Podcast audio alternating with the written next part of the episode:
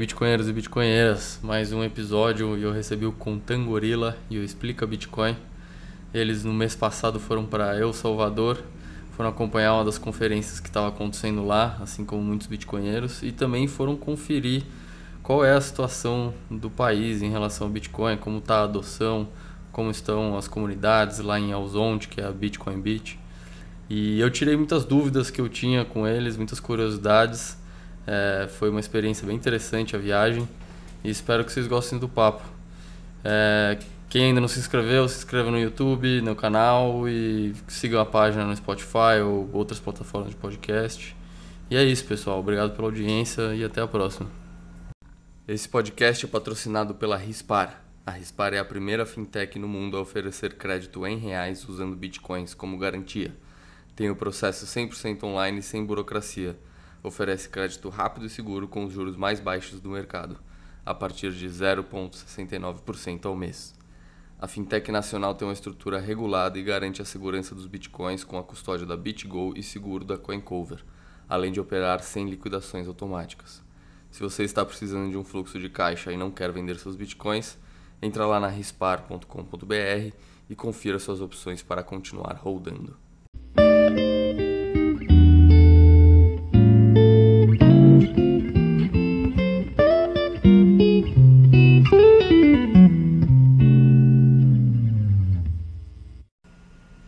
Opa, começando o episódio especial El Salvador aí.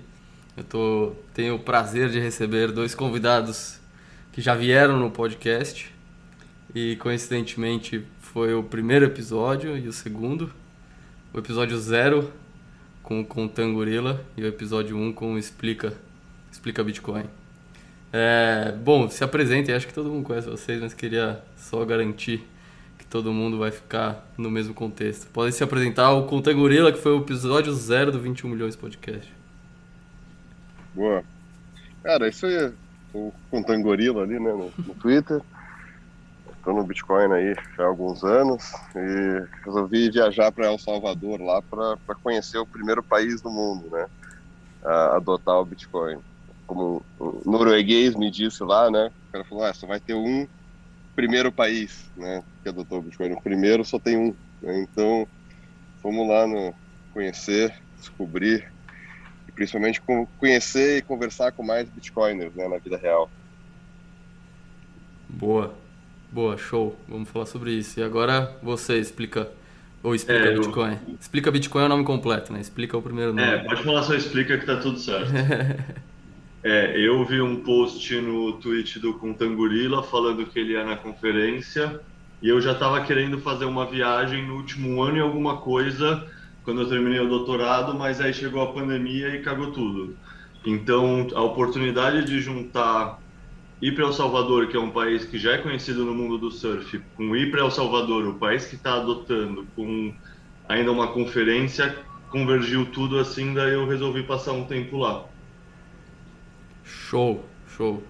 Legal. É, então vamos falar sobre essa experiência aí. Acho que o episódio de hoje tem, tem essa pauta, né? É o Salvador e o que vocês viram lá, o que, que vocês vivenciaram, o que, que é verdade, o que é mentira. E, enfim. É, bom, imagino que vocês chegam, chegaram ali na, na, na, capital, e, mas acabaram indo depois para aquela praia, né? É o Zonde, que é a Bitcoin Beach. Vocês ficaram, chegaram a ficar algum tempo na capital? Cara, eu fiquei, né? Então eu cheguei lá. É, na verdade eu ia ficar na capital mais tempo, mas aí fui conversando, fui vendo que talvez ficar na praia era, era, era melhor ali. Né? Era mais esquema, né? Dá uns 50 minutos, assim, de, de Alzonte até é, San Salvador, que é, que é a capital.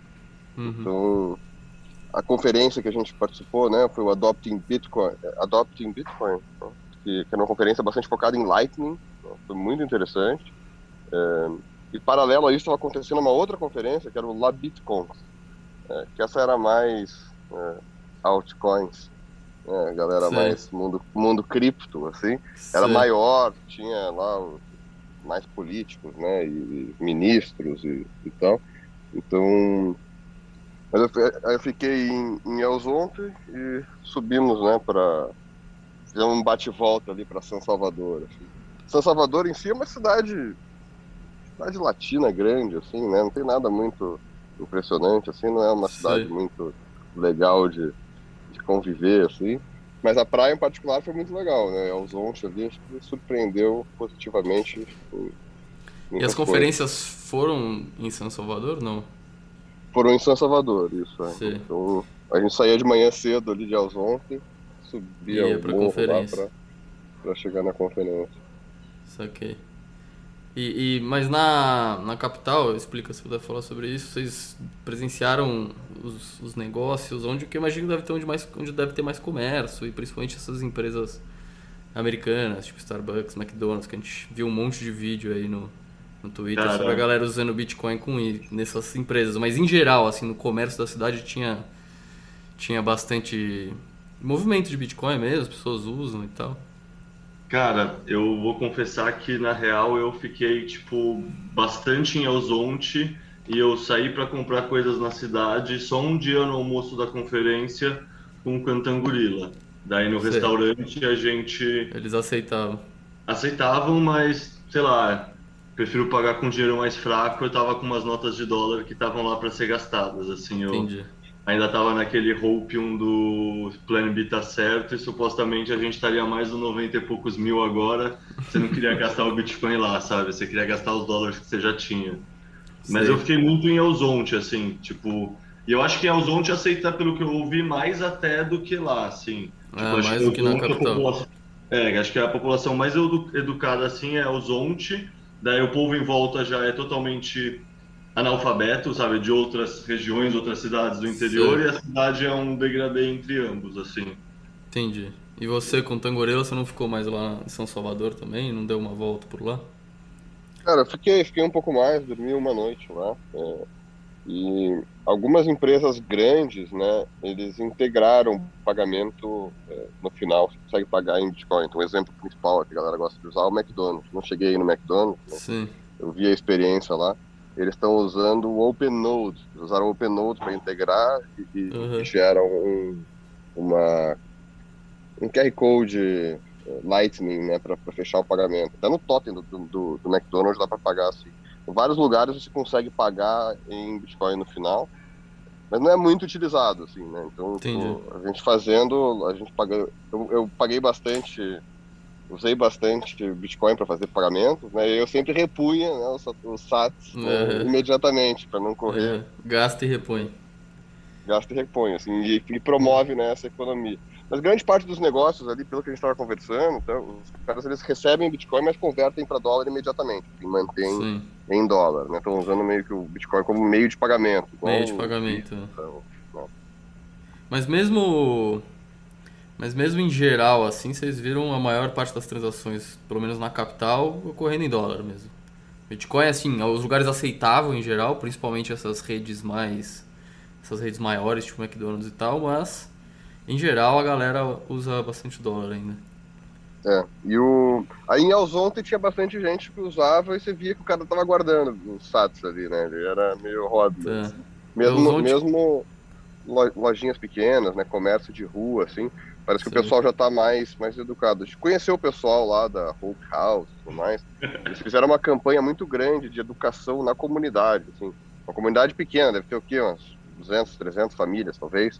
Puta, é, e, e, aí eles, eles é, explicaram, né? Explica, pega, monta, instala, instala uma carteira, faz esse processo todo. Uhum. Muita gente usa a, a, tinha lá a Shiva Wallet, que é aquela do governo, né? É, mas ela não funciona muito bem, assim, né? Dava uns pau, assim, quando a gente tava lá. É, mas é a principal que a galera, todo mundo tinha, porque eles ganharam 30 dólares, né? Quem baixasse a Sim, carteira é, ganhava 30, 30 dólares. dólares então Sim. todo mundo baixou a carteira. Em Bitcoin, né? E, não, mas me conta um pouco mais como que é a praia, como que é Eusonte. Vocês falaram que é 50 minutos da capital, mas você chega em um lugar que é, que é uma praia, assim, bem pouco desenvolvida, no sentido de ter pouca casa, ser pouca gente, esse tipo de coisa? Sim, é, tem, sei lá, esgoto a céu aberto, assim, tem galinha ciscando nas ruas pouco pavimentadas, uhum. sabe? É, é a imagem daqueles lugares mais humildes do interior do Brasil, assim, Nordeste, assim. É, sei, sei. Não é um lugar chique turístico, assim, é um lugar turístico meio roots, assim, que, sei lá, vai uma galera jovem, uma galera bastante surfista, assim, porque é um lugar que tem muita onda. E aí, sei lá, é um lugar, assim, bem ermo e pacato mesmo. Tipo, acho que aquele dia era sábado, né, que a gente tentou achar um lugar para beber e nove da noite não tinha nada, já tava tudo fechado, assim. Entendi. No sábado. Não. Então é só alojamento mesmo, assim, não tem, não tem um supermercado grande, por exemplo. Não, não tem nada. E aí, inclusive aquele dia a gente tava rodando na cidade ali, é, e encontramos lá o, o, o John Vélez, né? John Vélez. Andando na rua ali também, né? Do, tem um podcast. É, uhum, sei, sei. Daí a gente foi tomar uma cerveja com ele ali, foi bacana. Porque é mesmo não tendo muita opção, a gente achou lá o, o único lugar que estava aberto, que ele conhecia, a gente foi meio que com ele lá. Aí tomamos uma cerveja ali com ele e com o Timbera também, né? Que é outro cara da, da região ali mesmo, estava lá também. Ele é gente fina, esse cara, o, o John Vélez? Sangue bom? Bastante, bastante. Cara, muito, muito gente boa, é. Muito gente é. boa. É. Ele tem cara mesmo, pelo, pelo podcast dele, ele parece ser um cara gente fina é tranquilão, sabe aquele cara centrado e pacato, assim, tranquilão? Ele é bem sangue bom, assim, bem equilibrado, bem calmo, assim, é um cara... Você vê que o Bitcoin já fez bastante mudança na parte zen, assim, ele já tá totalmente no nirvana do Bitcoin, assim, é tranquilão. Boa. É, nirvana no Bitcoin é bom. Pô, da hora. Mas assim, beleza, vocês chegaram lá em, em, em Elzonte, e aí vocês ficaram em algum lugar, tinha um hotel, um, um host, sei lá, um, um, hostel, sei lá. Eu fiquei num albergue que é na ponta do rio, assim, onde você fica bem de frente a tanto a praia que chama Bitcoin Beach, quanto uma praia do lado. Porque na verdade são duas praias divididas por um rio no meio e a comunidade é. inteira é Bitcoin Beach. E aí eu nunca entendi qual das duas é o Zonte ou se as duas são El Zonte. Daí ele ficou num hotel que era mais pro lado, assim, que tinha uma puta vista de uma dessas praias. Entendi. Mas é isso, tem vários hotéisinhos, vários restaurantes, mas tudo vazio. Quer dizer, os hotéis cheios e os restaurantes vazios, assim, na cidade. É, Por que o, vazio? Por que restaurante Os hotéis... Vazio? Não tem muita gente, né? Os hotéis... Mas nem a turistada, ali... nem os turistas? Cara, só turista muito do surf, né? Então... Sei. É os hotéis que eu fiquei ali, o, cara falou, pô, a gente recebe muita gente do Brasil aqui e tal. Surfista. É, o pessoal vem surfar e tal. Mas você é a primeira pessoa que vem aqui só por causa do Bitcoin. é, espero que, que aumente esse número é, é legal ser o primeiro. Primeiro e não vai ser o último, provavelmente. Bom, legal, mas tinha uma galera bitcoinheira lá enquanto vocês estavam lá. Tinha uns bitcoinheiros que estão lá. Qual que é? O que, que o bitcoinheiro fica fazendo lá? Então, é, acho que tava igual a gente, né? Meio perambulando pra cima e pra baixo, procurando Sei. interação. Conversando assim, com né? pessoas é. e tal. A gente encontrou, por exemplo, uma comitiva ali, a comitiva de uns 15 noruegueses ali. 15 noruegueses bitcoiners, assim. Então, Sei. a gente troca uma ideia com os caras. O, tinha gente do mundo inteiro, né? Argentina, Itália, né? Tinha uns caras da Itália que eram bitcoiner velha guarda, assim, já, né? Os caras já eram multimilionários, assim. Tinha umas conversas... Sei pesadas, assim, com eles, né? De, de, é, de tipo história, de, de, o cara lembrando do, do, do, do, início, né, do Bitcoin. Acho que um deles falou que tava, começou a comprar nos 80 dólares, né? Então, Nossa. É, para ter uma noção, assim, do, do, do grau dos caras. Assim, tinham três italianos. Um deles era o Giacomo, né? Giacomo, alguma sei, coisa. No Twitter, sei, famoso no famoso Twitter também. também. É. é. Essa galera que é famosa no Twitter, assim, que a gente reconhece, fala, ah, cara, só a gente reconhece ele, né? Só o bitcoinheiro. Famoso é uma no mundo micro, Bitcoin, micro celebridade, né? Micro celebridade. Pô, da hora. E aí vocês ficam trocando ideia com a galera, conhecendo, fazendo networking. É, trocando ideia. Muita gente, assim, pensando nisso, né? Em, pô, o que a gente faz? Vamos sair, saio do país que eu tô, vamos fazer uma citadela, vamos pra... Uhum. Será que é aqui que a gente vai fazer nossa citadela? É, como é que como é que tá lá para você, o que estão fazendo. Então, esse tipo de discussão, né, de, de muito focado em liberdade, né, acho que esse, é, o Bitcoin tem esse ethos muito forte, né, de, de, de, buscar liberdade e ter Bitcoin nos dá oportunidade, né, de, de, buscar mais liberdade, de viver liberdade. Assim. Então, acho que esse era um assunto comum, né, com a galera ali. É, a parte técnica também, né? Conhecemos muita gente especialista assim, em Lightning, você vê uns caras, tipo, é, core dev, né, os caras, tipo, super reconhecidos, né, como dev do, do, Bitcoin, ajudando a tiazinha da pupuça ali, que é uma comida, tipo uma panqueca Sim. lá, ajudando a tiazinha a instalar e, e, imprimir um QR Code, assim, ajudar ela com a parte técnica, assim, né, os caras que ah, ninguém, a tiazinha nem sabe quem eles são ali, né? Sim, é, é. Pô, que da hora. e você, explica, ficar surfando de dia? Puta, eu ficava surfando, escrevendo e comendo pupusas mesmo. Eu, sei lá, a conferência foi um momento muito legal. O Tangurila ficou lá, tipo, na conferência, mais uns dias a mais e uns dias depois, assim. Eu uhum. fiquei uma semana e pouco a mais, uma semana e pouco depois. Então foi legal que deu para ver, tipo, os bitcoiners chegando, os bitcoiners indo embora. E realmente ficou vários caras que são bitcoiners e estão ficando lá meses, assim, realmente perambulando e procurando coisa para fazer, encontrando outros bitcoiners e sei lá, sabe, do nada você tá no albergue conversando com uma mina da Palestina e com um argentino e com dois alemãos assim, e os alemãos são os que não entendem. E deve, supostamente deveria ser os caras que entendem, porque tem educação. Como assim não entendem?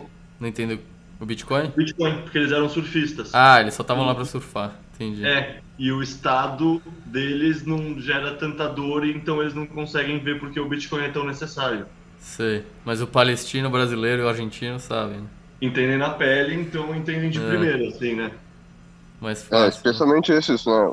Argentino, né? Argentino é uns que entendem fácil, assim, já viram o dinheiro colapsar várias vezes, assim, né? Culturalmente. É. brasileiro tinham alguns, mas grande parte dos outros brasileiros que estavam ali conosco estavam indo no outro evento, né? Acho que estavam uh, mais focados no LabitConf, assim, mais no mundo cripto, né? É, era o pessoal mais, mais executivo, assim, né? Não era o pessoal plebe, era o pessoal mais focado em negócios, fazer negócios na viagem. Sei, entendi. Não é o entusiasta apaixonado, é o executivo, Não, tinha, empresário. Tinha. tinha também. O Lucas, por exemplo, é um também que da Lightning Labs também. Tinha um ou outro, assim, que é mais da nossa bolha, assim, mas tinha muito Sei. do povo cripto mesmo. Sei. É. E aí, na, conta, conta. na praia ali mesmo, né, em Elzonte, é, a gente foi num, num, evento privado do Max Kaiser, né, que, Sei, é, isso eu ia perguntar. Legal, assim, então... Mas é... conta, como assim um evento privado? Uma, uma, Cara, de festa, ele, assim? É, é Cara, foi uma festa num, num, hotel, fechou, fechou o hotel, a parte do restaurante, do bar do hotel, tinha uma vista assim pra, uhum, pra praia. Uhum. E aceitava Bitcoin only, né? Só podia comprar ali com, com Bitcoin, né? Pra comprar bebida e tal. Uhum. E aí teve uma, uma, uma, apresentação do Max Kaiser mesmo, tipo um stand-up comedy, assim, tá ligado? Ele imitou a Christine Lagarde e, e outros, né? Então e, e, foi legal, né? Bater um papo, né? Conhecer eles, conversar com eles, né? Tinha bastante gente famosa, né? Do, do, do Twitter, do Bitcoin também, né? Micro bolha famous, né? Desde uh, Elizabeth Stark lá, né? Do, do Lightning uhum. Labs. Tinha uma galerinha uhum. do Lightning Labs, uh, River uh, e alguns brasileiros, assim, também. Então, muito interessante você começar a conversar, né? Sobre assuntos mais técnicos ou, ou, ou mais culturais né, do Bitcoin e as pessoas engajarem, né? Não te acharem é. louco, como costumam achar. Total. É, puta, no fundo esse evento do Max Kaiser foi a, bolha, a melhor bolha de todas para conversar assim, porque mesmo na conferência ainda era um negócio com muita gente, então as pessoas estavam meio que ocupadas e, sabe, preocupadas com outras coisas.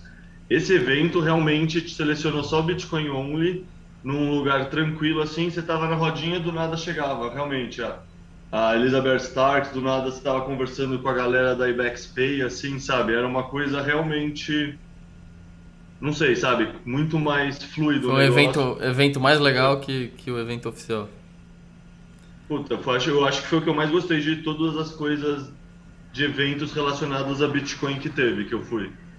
É, foi o, o, o, high, o highlight. Até no, no so, sobre isso ali, né? O, o pessoal da IBEXPay que o, que o Explica ali comentou, eles é um pessoal da Guatemala. Eu tinha, eu tinha encontrado eles em Miami, já conheci alguns deles em Miami, assim. Falei que eu ia visitar eles na América Central. encontrei eles de volta, foi, foi interessante. E, e, eles desenvolveram um sistema que faz a que integra no ponto de vendas, né? Então, similar ali ao OpenNode. E aí eles foi, foi o que a gente viu mais, pelo menos o que eu vi mais comum ali. Muita gente, muitos negócios, próprio hotel ali que estava rolando o evento, o restaurante, todos integraram esse IBEX Pay pra, pra, como meio de, de pagamento. Funciona super bem, né? é, gera um QR, QR Code Lightning no final, você paga.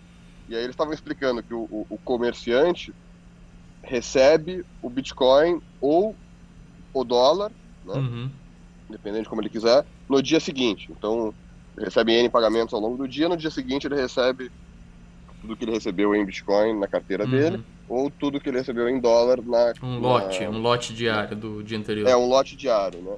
Uhum. E aí acho que eles estavam cobrando, acho que 0,7% para fazer isso, fazer todo esse, esse negócio. E, Mais e um spread no câmbio, um, né, provavelmente, também. Tinha um, um, um, slider, assim, né, bem interessante, né, que você pode receber 100% Bitcoin, 100% dólar, 50-50, é, 70-30. Tem um é. slider ali que, que, a galera pode, pode usar. Então, o pessoal da Guatemala tá, tá bem.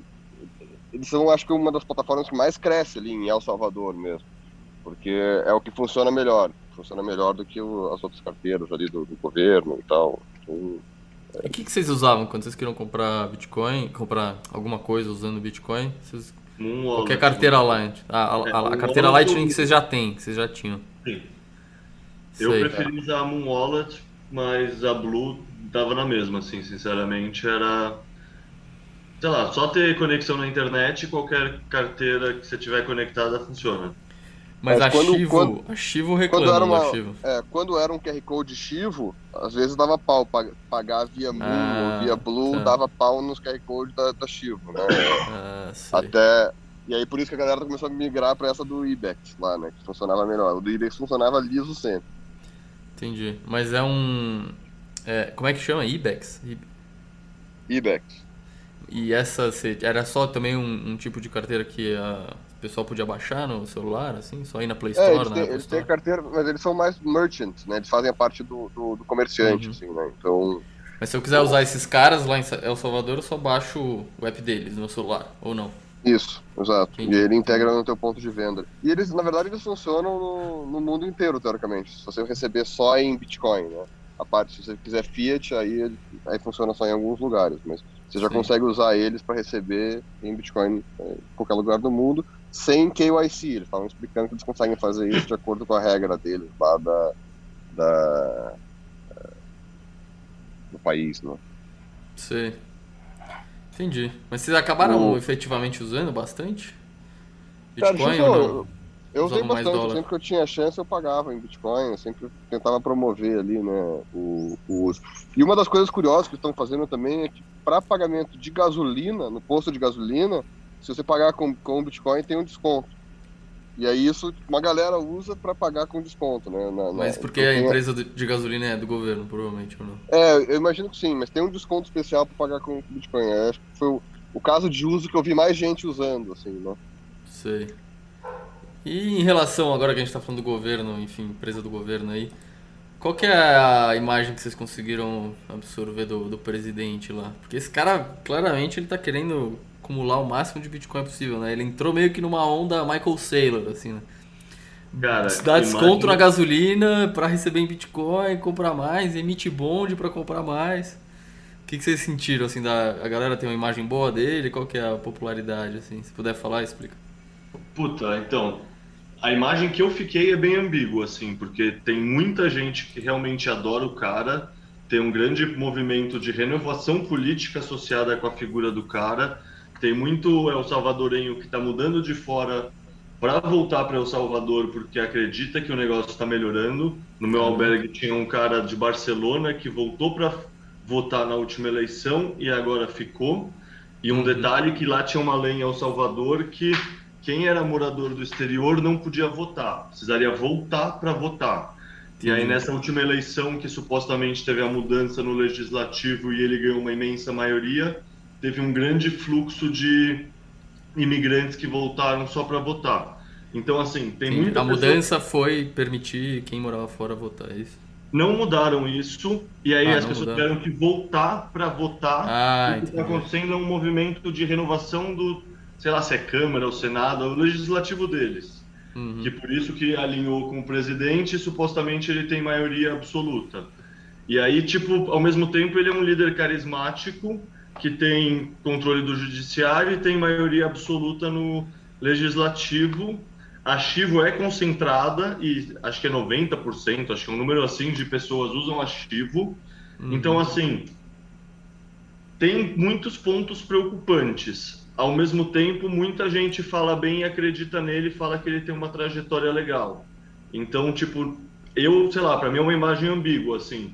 Tudo que ele está fazendo é muito legal mas é a típica coisa que se ele virar errado para um lado, fazer uma escolha ou duas erradas, vai deixar de ser uma coisa muito legal para ser um ditador com controle absoluto e que sei, sei lá como está o multisig das moedas. E se é centralizado ah. e ele tiver um acesso ativo, que não é código aberto, sei lá. Sim. Então, Seria assim, um puta golpe, né? O cara, o cara faz tudo isso para depois sumir com 24 é. palavras. Mas é isso, tipo, muita pessoa lá gosta dele, ele supostamente é um cara de uma família que já é rica, e aí o pessoal lá usa isso de argumento que, ah, então não precisaria roubar. Sei. E ele já era prefeito de, não sei se é da capital ou de uma cidade, tipo, periférica à capital, e foi um prefeito com um puta índice de aprovação e considerado um cara que fez coisas boas, assim, eu não posso falar porque eu não sei, mas o que me falaram quando eu saí perguntando era isso.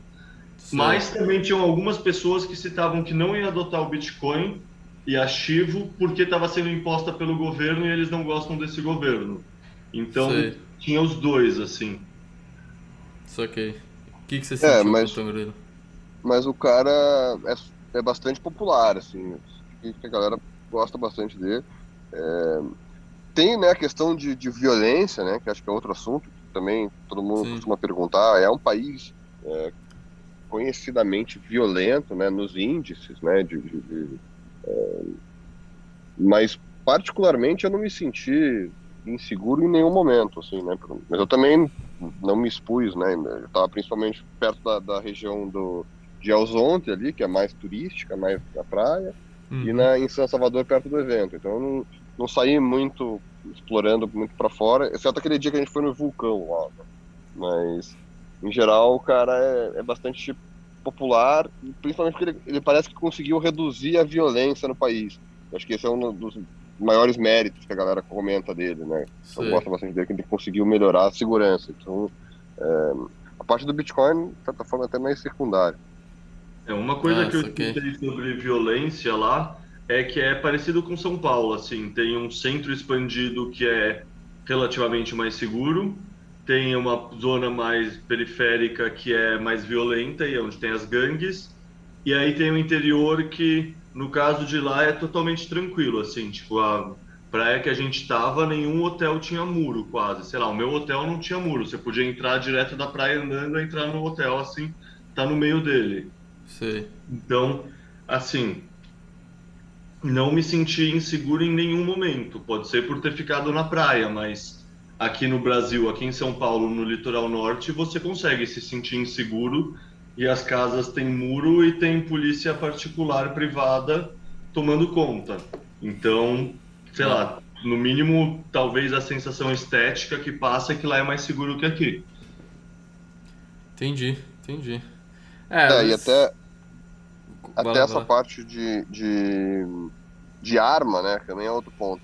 Muita gente, muita segurança privada armada. É, é. Por tudo, assim.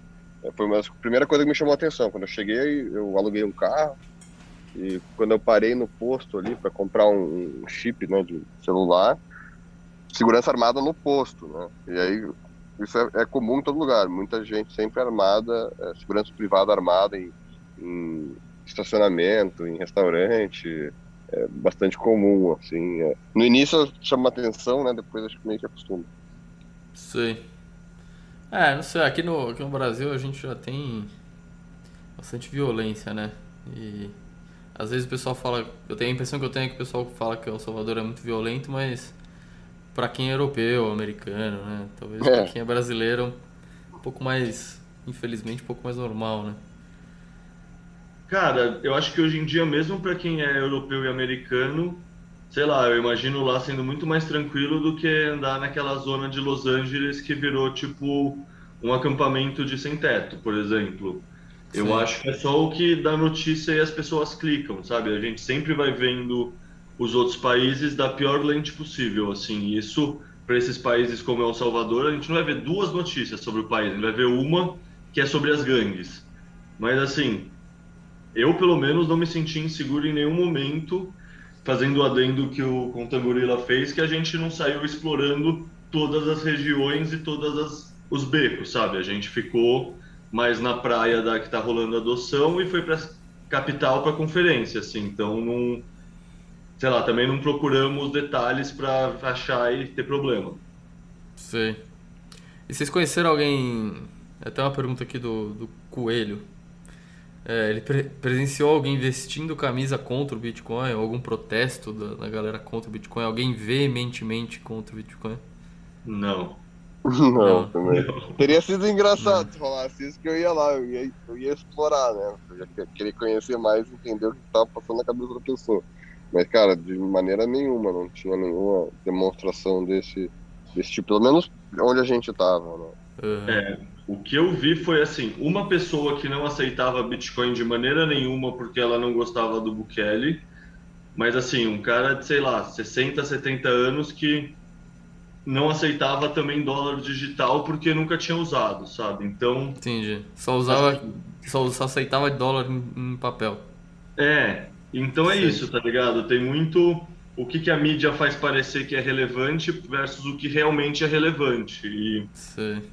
Sei lá, não vi nada assim realmente contra. Foram pessoas ou neutras e nem sabem direito o que estão acontecendo, ou otimistas e felizes com o que está acontecendo.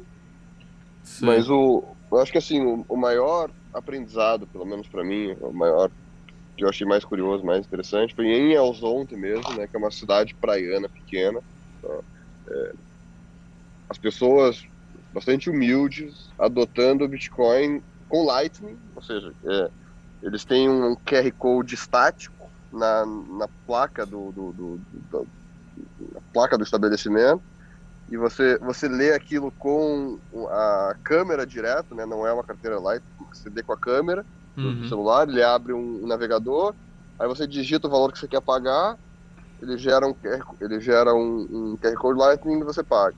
Então, o aprendizado para mim ali foi, cara, se funciona em El Zonte, em El Salvador, numa comunidade humilde ali, funciona em qualquer lugar do mundo. Pô, é, é Acho que essa é a maior constatação. É, a gente está começando a ver isso agora aqui no Brasil também, né? Tem aquele projeto legal do Bitcoin Beach Brasil, e na África, uhum. tem um monte de lugar que está começando a aparecer. E, cara, tecnologicamente já é possível. A, a, parte difícil foi feita já. Os caras resolveram os problemas técnicos para conseguir botar um monte de transação né, uh, no Bitcoin, né, usando, uhum. usando a Lightning Network. Então, para mim foi, foi muito legal de ver isso, de ver isso acontecendo de baixo ali, né? Tipo, da, da camada mais, mais, mais é, base, assim, é, se funciona ali, funciona em qualquer lugar do mundo. Legal. Então a pessoa tem meio que um, uma barraquinha lá de pupusas, por exemplo, ela tem um QR Code pendurado na barraquinha dela, e aí com esse QR Code você entra numa página, que é a página que, que gera é, que gera invoice Lightning para aquela pessoa receber, é isso? Isso, Exato. e aí eles podem usar ou o, o, Bitcoin Beach Wallet, que foi desenvolvido pela Galoy lá, que estava patrocinando o evento da Bitcoin. Né? Uhum. Essa funciona legal. Você pode usar do governo, lá, ativo, pode usar IBEX, então tem vários desses que conseguem gerar isso para trabalhar e gerar esses, esses QR Codes, assim, né? Então, de volta, né? Tá, é, tá muito no começo, especialmente em Elzonte, como foi feito um trabalho muito grande, né, de evangelização, acho, Bitcoin, Sim. explicando muita gente você vê que o cara guarda ali, né, um pouquinho em Bitcoin. Mas ele tem o saldo dele em dólar, mas ele tem um saldo em Bitcoin que ele Sim. faz a, a guarda dele ali mesmo. Isso, isso é muito legal de ver. Né? Então, o pessoal já está se acostumando um pouco com a volatilidade. É, até o projeto, né, Bitcoin Beach, recebeu doações do mundo inteiro, né? Eles têm é, carteiras públicas lá para quem quiser doar. E, e aí eles, no, na comunidade, eles distribuíram além, né? Então, além dos 30 dólares que o governo deu, o pessoal de Elzonte ganhou mais 50 dólares né, da, hum, da comunidade sim. ali a partir das doações. E, e, até quando teve uma queda grande, aquela queda grande do Elon Musk lá um tempo atrás, uhum. eles também deram mais um mais alguns sats ali para compensar um pouco, né, a galera que tinha é, montado uma posição maior, assim, né? Então, uhum. estou bastante preocupado, bastante é, preocupado com a parte educacional, né, de explicar e, e se acostumarem, né, à volatilidade. Então, acho que isso foi muito legal. Pô, bacana. E esse, esse app do governo aí, ou algum outro que a pessoa use para receber, acaba virando meio que um internet banking, assim, um, um banco digital para as pessoas, porque ela, imagino que elas têm o saldo em Bitcoin e o saldo em dólar, e aí elas usam esse dólar para pagar outra pessoa, muitas vezes. Como é que é isso? Ou é só uma carteira de Bitcoin mesmo? Boa pergunta. É, em Elzonte, pelo menos, eles tentam incentivar ao máximo é a, a carteira trabalhar só com Bitcoin ser uma coisa circular. Mas Sim. eu acredito que a Chivo faça isso, mas eu não cheguei a manusear muito a Chivo para ter certeza. Entendi. E dentre essas pessoas de Alzonte, assim, nativas de lá, que estão um pouco mais evangelizadas, vocês viram gente, tiveram contato com alguém que realmente virou, você viu pelo menos uma, um brilho no olhar de virar bitcoinheiro de verdade, ou é ou era só uma interação com uma tecnologia nova que ele pode receber dinheiro? Puta, é, o cara dono do albergue, sem dúvida, tinha entendido bastante. Ele entendia por dois motivos. Primeiro, que ele estava tendo um fluxo novo de turistas e clientes.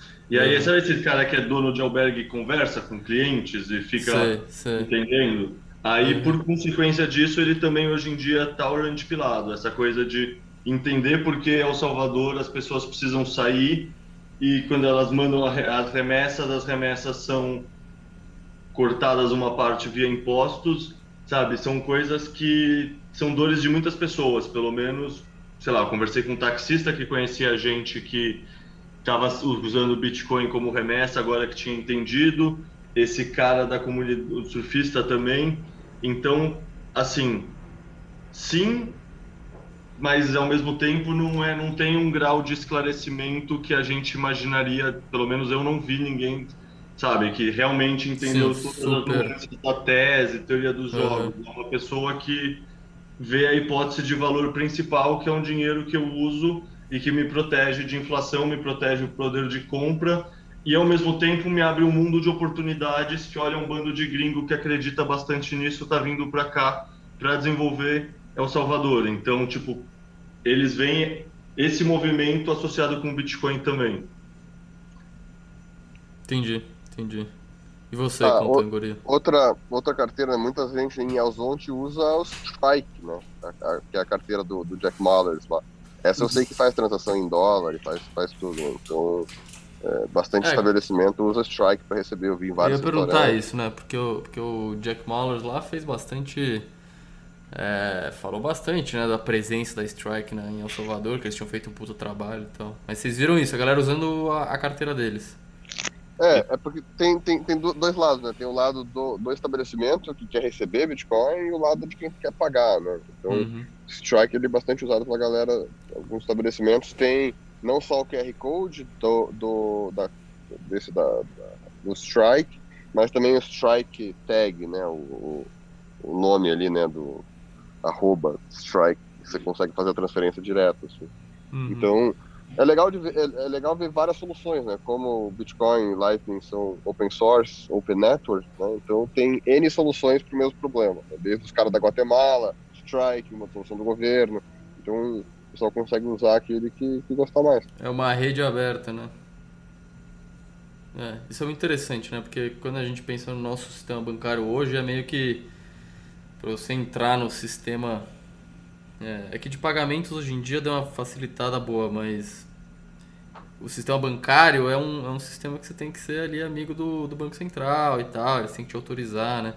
E o Bitcoin, por ser uma rede aberta, todo mundo consegue fazer o, o serviço ali, mexer na mesma rede. É, interessante. E eu explico, você, escreveu um, um texto quando você estava lá, né? Qual que era o título mesmo?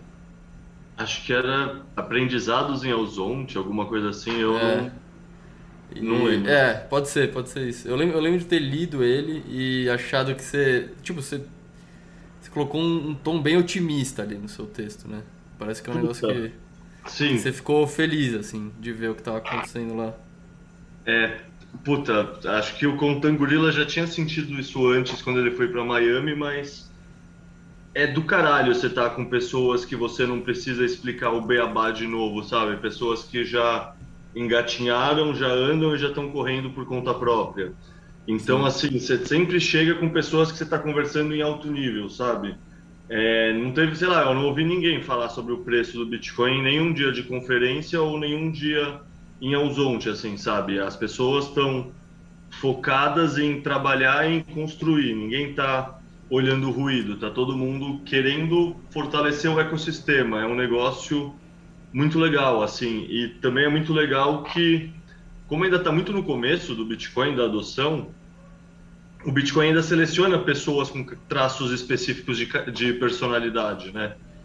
Então, assim, a conexão com essas pessoas é muito mais fácil também, porque são pessoas muito parecidas comigo e, sei lá, não vou falar por vocês, mas imagino que talvez que nem vocês também, sabe? É tipo, sei lá, talvez seja simplesmente porque está todo mundo inundado de uma onda de otimismo, mas o ambiente ia ficar muito mais aberto e muito mais leve, assim, do que o dia a dia do mundo norme que está totalmente pessimista e cheio de má notícia e todo mundo meio desesperado Sim. e tipo desamparado e sem ver alternativa, sabe?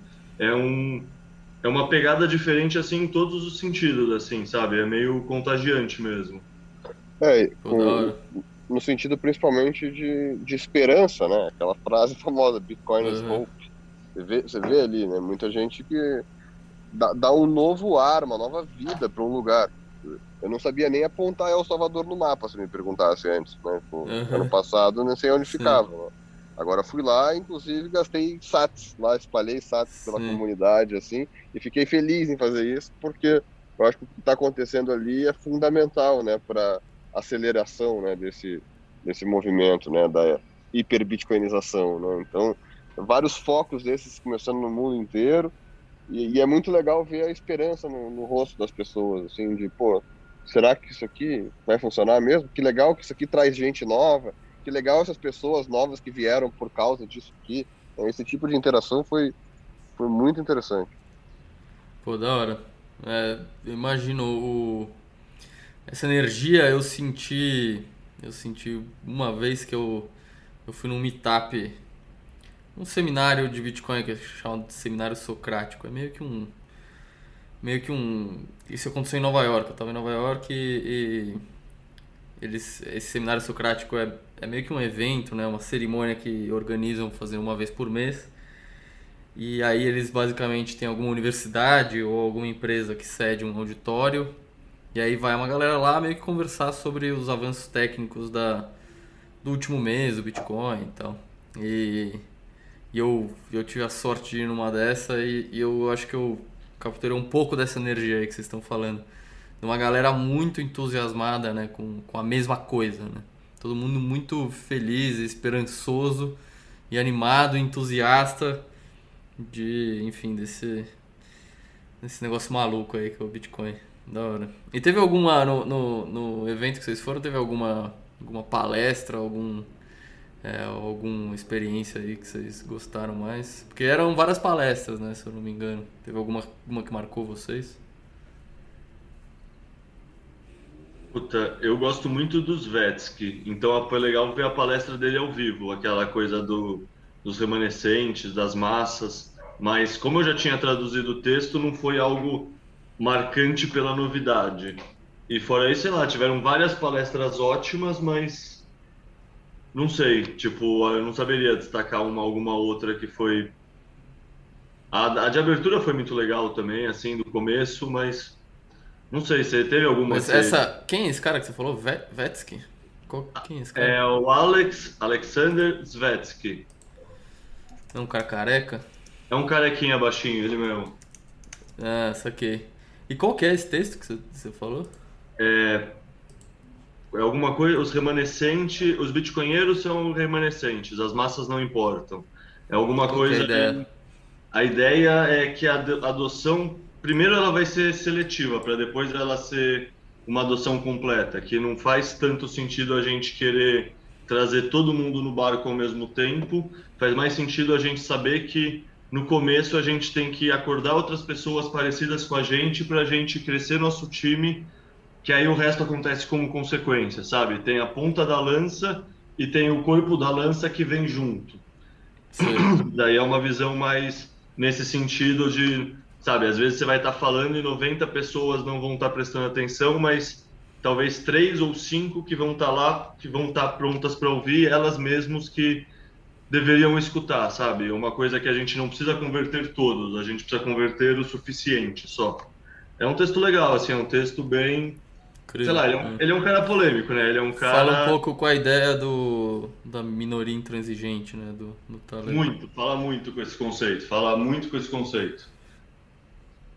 Pô, legal, interessante. Vou ler esse texto. É, Você, algumas palestras, mano. Algumas palestras ali que, que, que, acho que foram interessantes. A da Beach Refill ali eu achei legal. Ele mostrou alguns dados, né, de, de, de adoção, né, do, do Bitcoin em El Salvador, né? Porque antes disso, parece que acho que 80% da população não era bancarizada. 80% então, da população do país não tem conta em banco.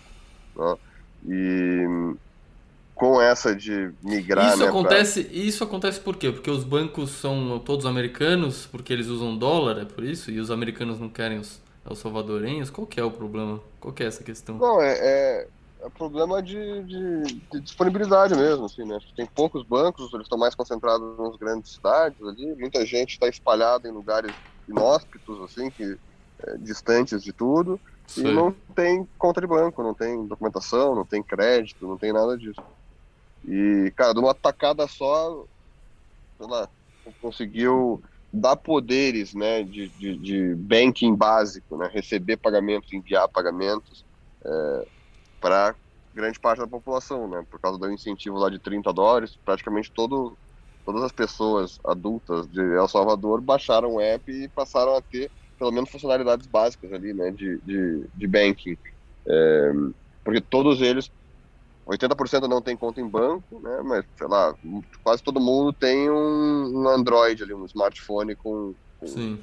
A internet funciona bem no 3G, 4G, assim, né? Então... É, esse tem, tem penetração. Então foi muito interessante essa, essa jogada. Pô, da hora. Interessante.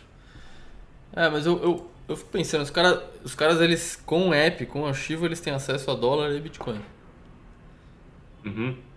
É, então, então vira um serviço bancário completo mesmo, né? Pra todo mundo ali.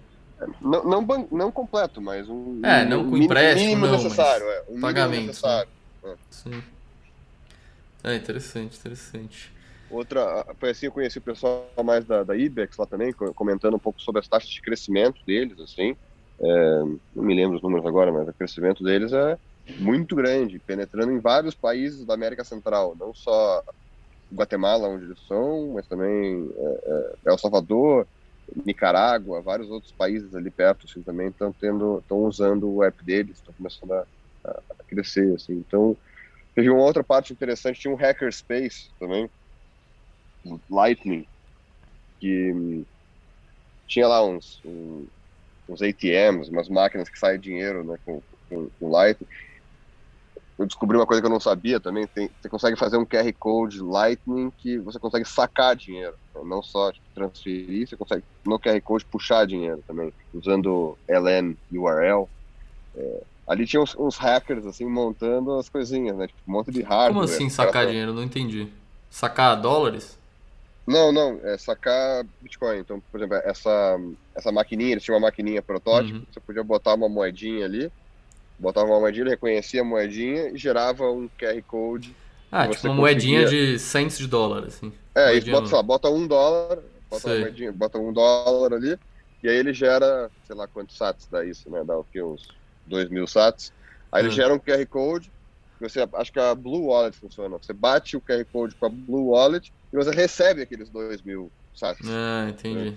É, é transformar, é transformar dinheiro, papel, moeda em, em moeda, em né, no caso, em é. satoshis.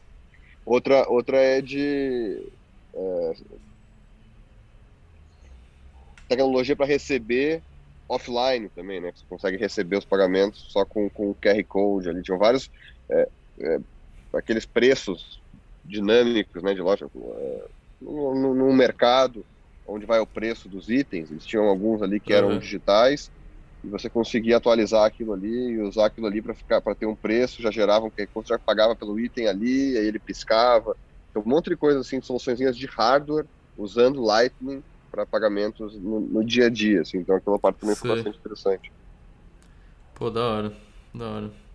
Cara, eu vou mais um assunto que acho que é, acho que é legal. Eu já tinha saído, né, quando foi anunciado, mas aquela os Bitcoin bonds, né, que Ah, boa, boa. Que foi foi bastante interessante, né? Então, o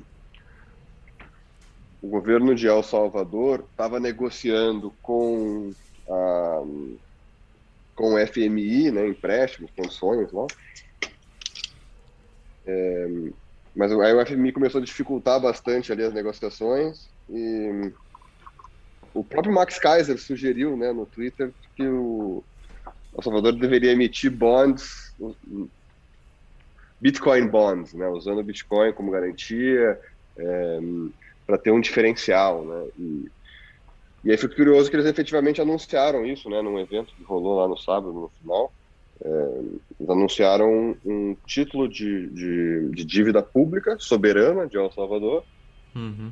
pagando 6,5% ah, ao ano de cupom, um dólar, e um total de 1 bilhão de dólares, né, a, a, emissão completa. E desse 1 bilhão, 500 milhões de dólares vão usar para comprar Bitcoin, no final do vencimento né, do, do, do, papel, eles começam a vender o Bitcoin e, e pagam um kicker. Né? Então é, é 6,5%, mas, dependendo do preço do Bitcoin, pode ser mais do que isso. Né? Então tem essa, essa opcionalidade.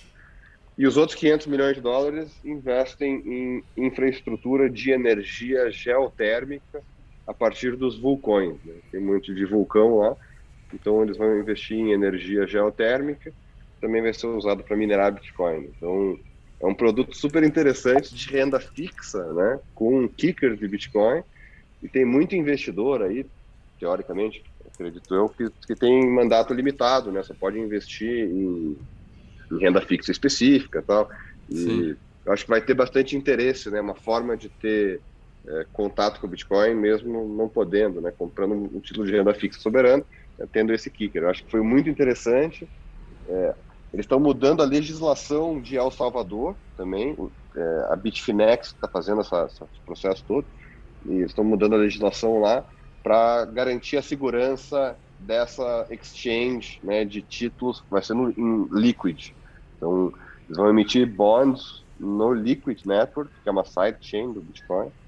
É, e vão negociar isso, vai ter mercado livre negociável com a Bitfinex eu acredito que esse 1 bilhão de dólares vai esgotar no início, assim, não sendo no primeiro dia, mas vai ser rápido para. É, se eu não me engano, acho que um. Até. Acho que uma primeira rodada já foi até feita, aquele Samsung. Ele postou alguma coisa essa semana. Acho que uns 200 milhões de dólares já, já venderam, se eu não me engano. É, ele, Mas ele enfim, é interessante lá... isso. Puta, eu diria que é mais que interessante. Para mim, isso é pensando não no ponto de vista humanitário, pensando no ponto de vista é, market cap da, dos bonds, essa é a notícia mais bullish envolvendo São Salva El Salvador como um todo, assim. Ela uhum. que começa realmente uma teoria dos jogos de, pô, você é um país que você tem energia excedente, energia que você consegue, que você conseguiria capitalizar minerando Bitcoin, mas você não consegue hoje em dia e você não usa. Você tem. É, você, às vezes você não tem capital para usufruir. Exato, também. exato. É um negócio que começa essa teoria dos jogos tanto com países que têm abundância energética e não conseguem usar, tipo, seja, sei lá, painel solar, seja coisa eólica, seja hidroelétrica, geotermal, e também todos os bons que estão rendendo negativo no mundo, que são, acho que todos os bons mesmo do mundo, que é um mercado de, sei lá, 100 trilhões de dólares, 300 trilhões, sei lá, é um número assim absurdo. A gente Cara, pensa. Eu acho que é uns 400 trilhões. É, eu diria que entre 100 e 200 é só soberano, eu acho, talvez. Ou 200 então, soberano, um negócio assim. Então, a gente foca muito no market cap do ouro, né, que é 10, 12 trilhões, como um alvo próximo do Bitcoin, mas você pensar como reserva de valor e como dinheiro, puta, no fundo é o que o El Salvador está fazendo é ser o Michael Saylor, assim, ele está dando início a essa pequena nova parte do ataque especulativo com as moedas fiat. Ele é o primeiro Total. país que está fazendo isso. O Michael Saylor é. foi a primeira empresa. Total. Aí você consegue comprar isso. E você aí, consegue comprar essas, esses, esses bonds, vai conseguir comprar na própria Bitfinex ali, todo mundo no mundo vai conseguir fazer, é, sem pagar corretagem né, para brokers e todos os bankers de, que estão normalmente envolvidos nesse tipo de operação. Né? Então, é, sem dúvida, é um game changer aí. Óbvio que muito no início ainda, né? mas, cara, quem diria que em 2021 a gente vai estar com um país realmente ofici oficialmente usando o Bitcoin como moeda, né, como de cunho legal, e agora Sim. um bond soberano, né, um título de renda fica soberano, lastreado em Bitcoin, usado é para né? investir em energia vulcânica para minerar mais Bitcoin. Né? Então, Construir uma cidade para atrair investidor e capital. É surreal, assim, é tipo, há quatro meses atrás ninguém acreditaria. É chocante. Eu fiquei tentando. O, o, o, quando explica falou esse falou do Michael Saylor e falou do ataque especulativo também, né? Que é um texto famoso aí do do Pierre Rochard, né? Não sei se você conhece esse texto. É, ataque especulativo. Claro. Mas enfim, é, eu queria até tentar lembrar quando foi a primeira vez que o, que o Michael Saylor vendeu bonds para comprar Bitcoin. Não sei se foi 2020 ou 2021.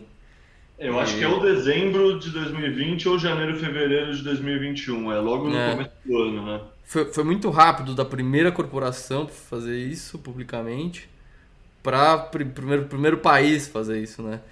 Porque se, se alavancar, se, se alavanca em moeda fraca para comprar um ativo bom.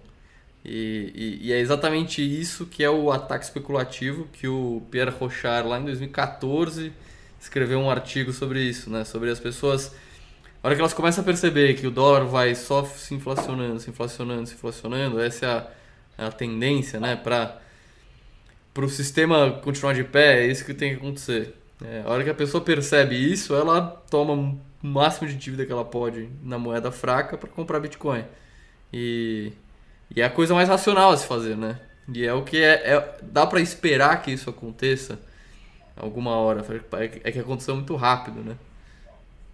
Sim, muito rápido. É, não acreditaria que ia acontecer nesse ciclo que nem está acontecendo, mas para mim isso é uma das coisas mais positivas, ver como a rede está conseguindo abastecer El Salvador, sabe? Está conseguindo realmente fornecer a infraestrutura para tudo funcionar. Tipo, já estava pronto para um país entrar. É que nem o Contangorila falou, tipo, se deu certo em El Zonte e está funcionando, estava pronto para receber, acho que acho que é válido em qualquer lugar do mundo mesmo, sabe? Tá pronto é. para escalar mesmo. Chocante, é. é essa é, questão e, e, do ataque especulativo ainda para mim é muito impressionante.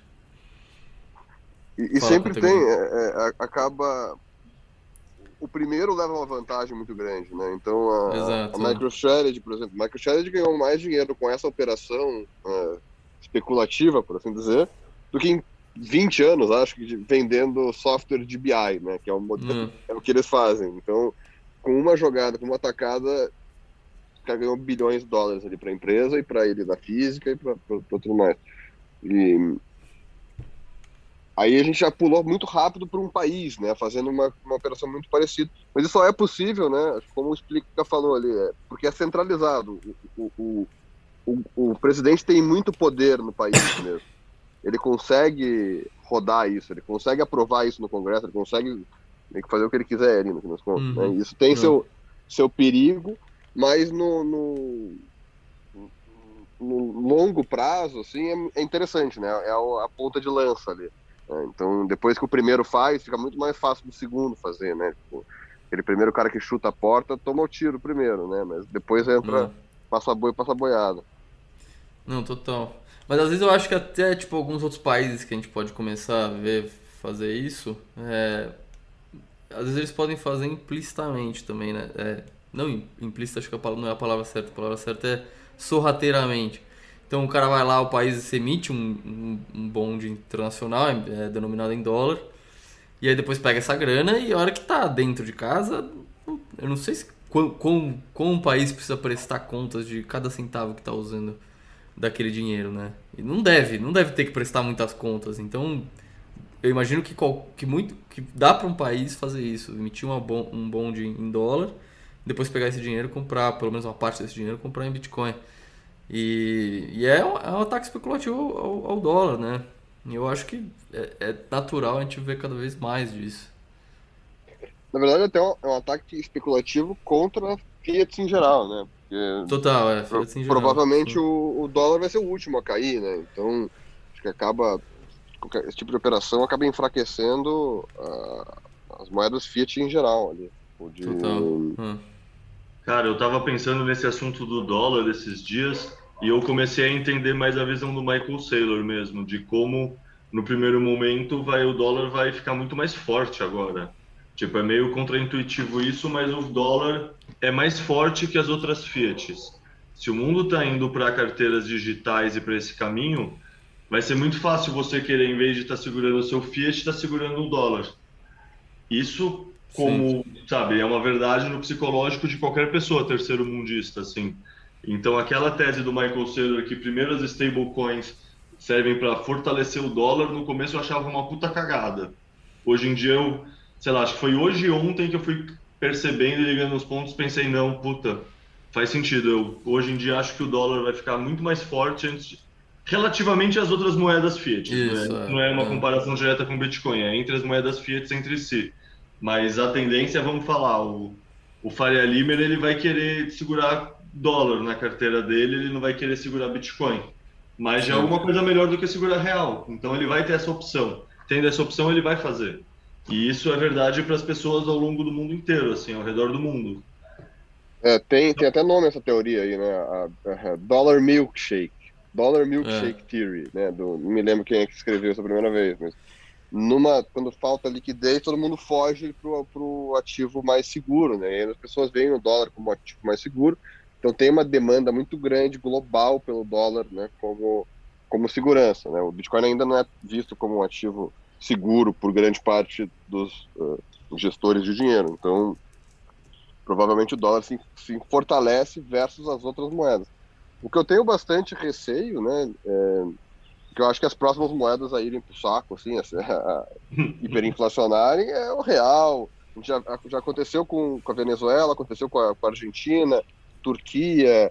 Cara, o real tá numa das próximas aí, né? Então, Total. É, talvez o é, Brasil o... tenha um papel importante nessa, nessa história da hiperbitcoinização. Essa trajetória, né? É verdade. É, o que eu fico pensando é que o dólar ele é fundamentalmente diferente das outras moedas fiat, por ele ser a, a base monetária. Então, por ele ser a principal denominação da maior, da maior, da maior parte da dívida é, internacional no mundo. Então, então, querendo ou não, assim, numa escala de, de importância e de, e de a, o que as pessoas querem, né, o que as pessoas vão atrás, é, um real da vida onde só é negociado dentro do país, é, não existe dívida internacional denominada em real, é, vai ficar, vai, vai morrer muito, vai estar tá muito mais vulnerável do que um dólar da vida, que apesar de ser uma merda, é, ele ainda tem uma montanha de dívida denominada nela, então as pessoas vão querer dólar para pagar essa dívida. É, na, a tendência é essa, né? Se, se você emite uma, uma, uma, uma dívida em dólar, você vai querer depois receber em dólar para pagar essa dívida.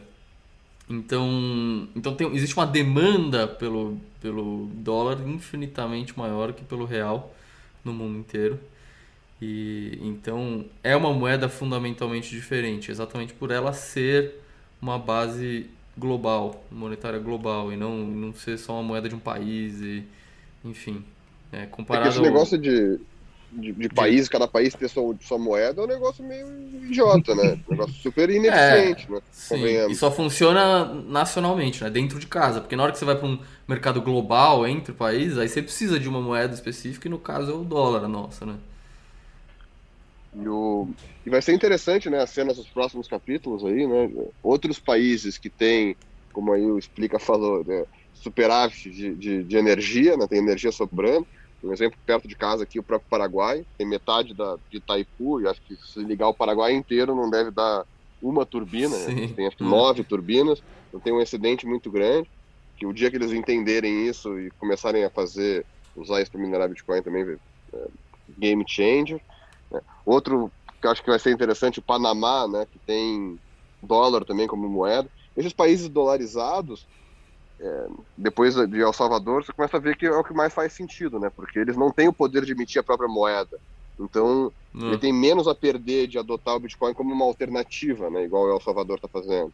Total. Então, eu acho que Panamá pode ser um dos próximos. Eu já até imagino uma situação interessante de... Hoje o Panamá cobra em dólar por container que atravessa, né? A travessia ali, acho que, sei lá, acho que uns 10 dólares por container. Se eles Sim. começassem a cobrar em Bitcoin, cara, todo mundo que tem container passando pelo canal ali ia ter que dar um jeito de comprar Bitcoin para pagar a é, taxa de dele. ter Bitcoin no caixa, né? É, pro, pro Panamá. Então, é uma jogadinha simples ali que cria uma demanda global, né? Pelo, pelo, Mas capaz Bitcoin, de, se, então. se o Panamá fizer isso, é capaz dos Estados Unidos invadir. Falar que tem é, na bomba é. nuclear lá, que tem terrorista e, e invade, foda-se. Porque é já, uma já, dessa já realmente é game over, né? Os caras já estão lá, né? Os Estados Unidos é muito presente no Panamá. É, é, então é, é, difícil disso sim. acontecer, mas é legal explorar sim. o cenário. É, eu acredito na geopolítica a favor do Bitcoin, muito mais nesse rolo que está acontecendo com a Rússia agora do que com o Panamá. Que os Estados Unidos está querendo ameaçar a Rússia a tirar do sistema de. É Swift, Swift né? É Swift. Swift. Swift. Então, para mim, aí tem um potencial muito grande de sei lá, cagadas geopolíticas com consequências positivas para o Bitcoin, vamos chamar assim. Porque é isso, o Panamá tá na barriga dos Estados Unidos, assim, na, sei lá, no, no quintal. Sei lá, acho que eles não são nem loucos de fazer um negócio desses. É. Cara, eu fiquei. Teve um negócio que vocês dois falaram que juntou, juntou aqui uma pecinha do quebra-cabeça na minha cabeça, que é o seguinte para um país fazer um ataque especulativo ao dólar, ele não precisa necessariamente de capital para isso, né? Ele precisa de um excedente energético, um potencial ah. energético, né? É Com potencial energético ele já consegue atacar o dólar espe especulativamente. Sim, ele pega dívida com outro país, ou ele só precisa ter dinheiro, ou ele imprime o próprio dinheiro se ele tiver a própria moeda, ele faz o suficiente para montar um equipamento de mineração seja a parte do, de minerar Bitcoin, seja a parte de gerar eletricidade. Ele tendo essa energia barata e tendo uma conexão para a internet, ele já consegue capitalizar essa fonte de energia e converter esse fiat em Bitcoin. É, e ele não precisa nem, na verdade, ele não precisa nem imprimir o próprio dinheiro, porque o ataque especulativo é exatamente emitir a dívida em dólar para investir em Bitcoin, né? Então ele, ele, ele, ele imprime dólar na hora que ele emite essa dívida para dar esse ataque, né? Para fazer esse ataque. Tipo, é só o cara ter um potencial energético que ele consegue imprimir uma cacetada de dólar e, e comprar Bitcoin. Não, e, e depois de, de, El Salvador fazer isso, os caras estão montando a estrutura toda, né? Vai virar safe haven legal, né? Para Bitfinex rodar essa operação de emitir bonds, né? Securitizar. É, então, uma vez que El Salvador rodar, vai rodar ali na, na, na a tecnologia Bitfinex tem, né? Tipo, cara, os caras estão nesse mercado há, há, décadas já, né? E, e, então, quando o El Salvador fizer a deles, para um próximo país fazer, é Ctrl-C, Ctrl-V, assim, fica muito mais simples, tá ligado? Os caras provavelmente vão open source tudo que eles querem que acelere, então vai ficar muito mais fácil, né? O difícil é sempre do 0 a 1, um, né? Do 1 um a N Não. é muito mais fácil. Mas será que os órgãos é, internacionais aí, inclusive também os Estados Unidos, digo é, IMF, é, o próprio a SEC, não vão tentar regular esses bonds, eles podem dar um meio que eles podem atacar também, né? Tentar foder. É, mas é que é fora da jurisdição, né? É fora da jurisdição deles ali, né? No caso do, do de El Salvador. Óbvio que para vender isso nos Estados Unidos, eles teriam que aí, é, eles têm estar compliant, né? mas tem muito ah. dinheiro que tá hum, fora tem razão, é verdade. Né? É. Teria que ser um offshore. dinheiro que vem. É, offshore, é isso. Tá certo. E, deve, e tem muito dinheiro offshore, né? Então. Puta que pariu, né? Puta plano.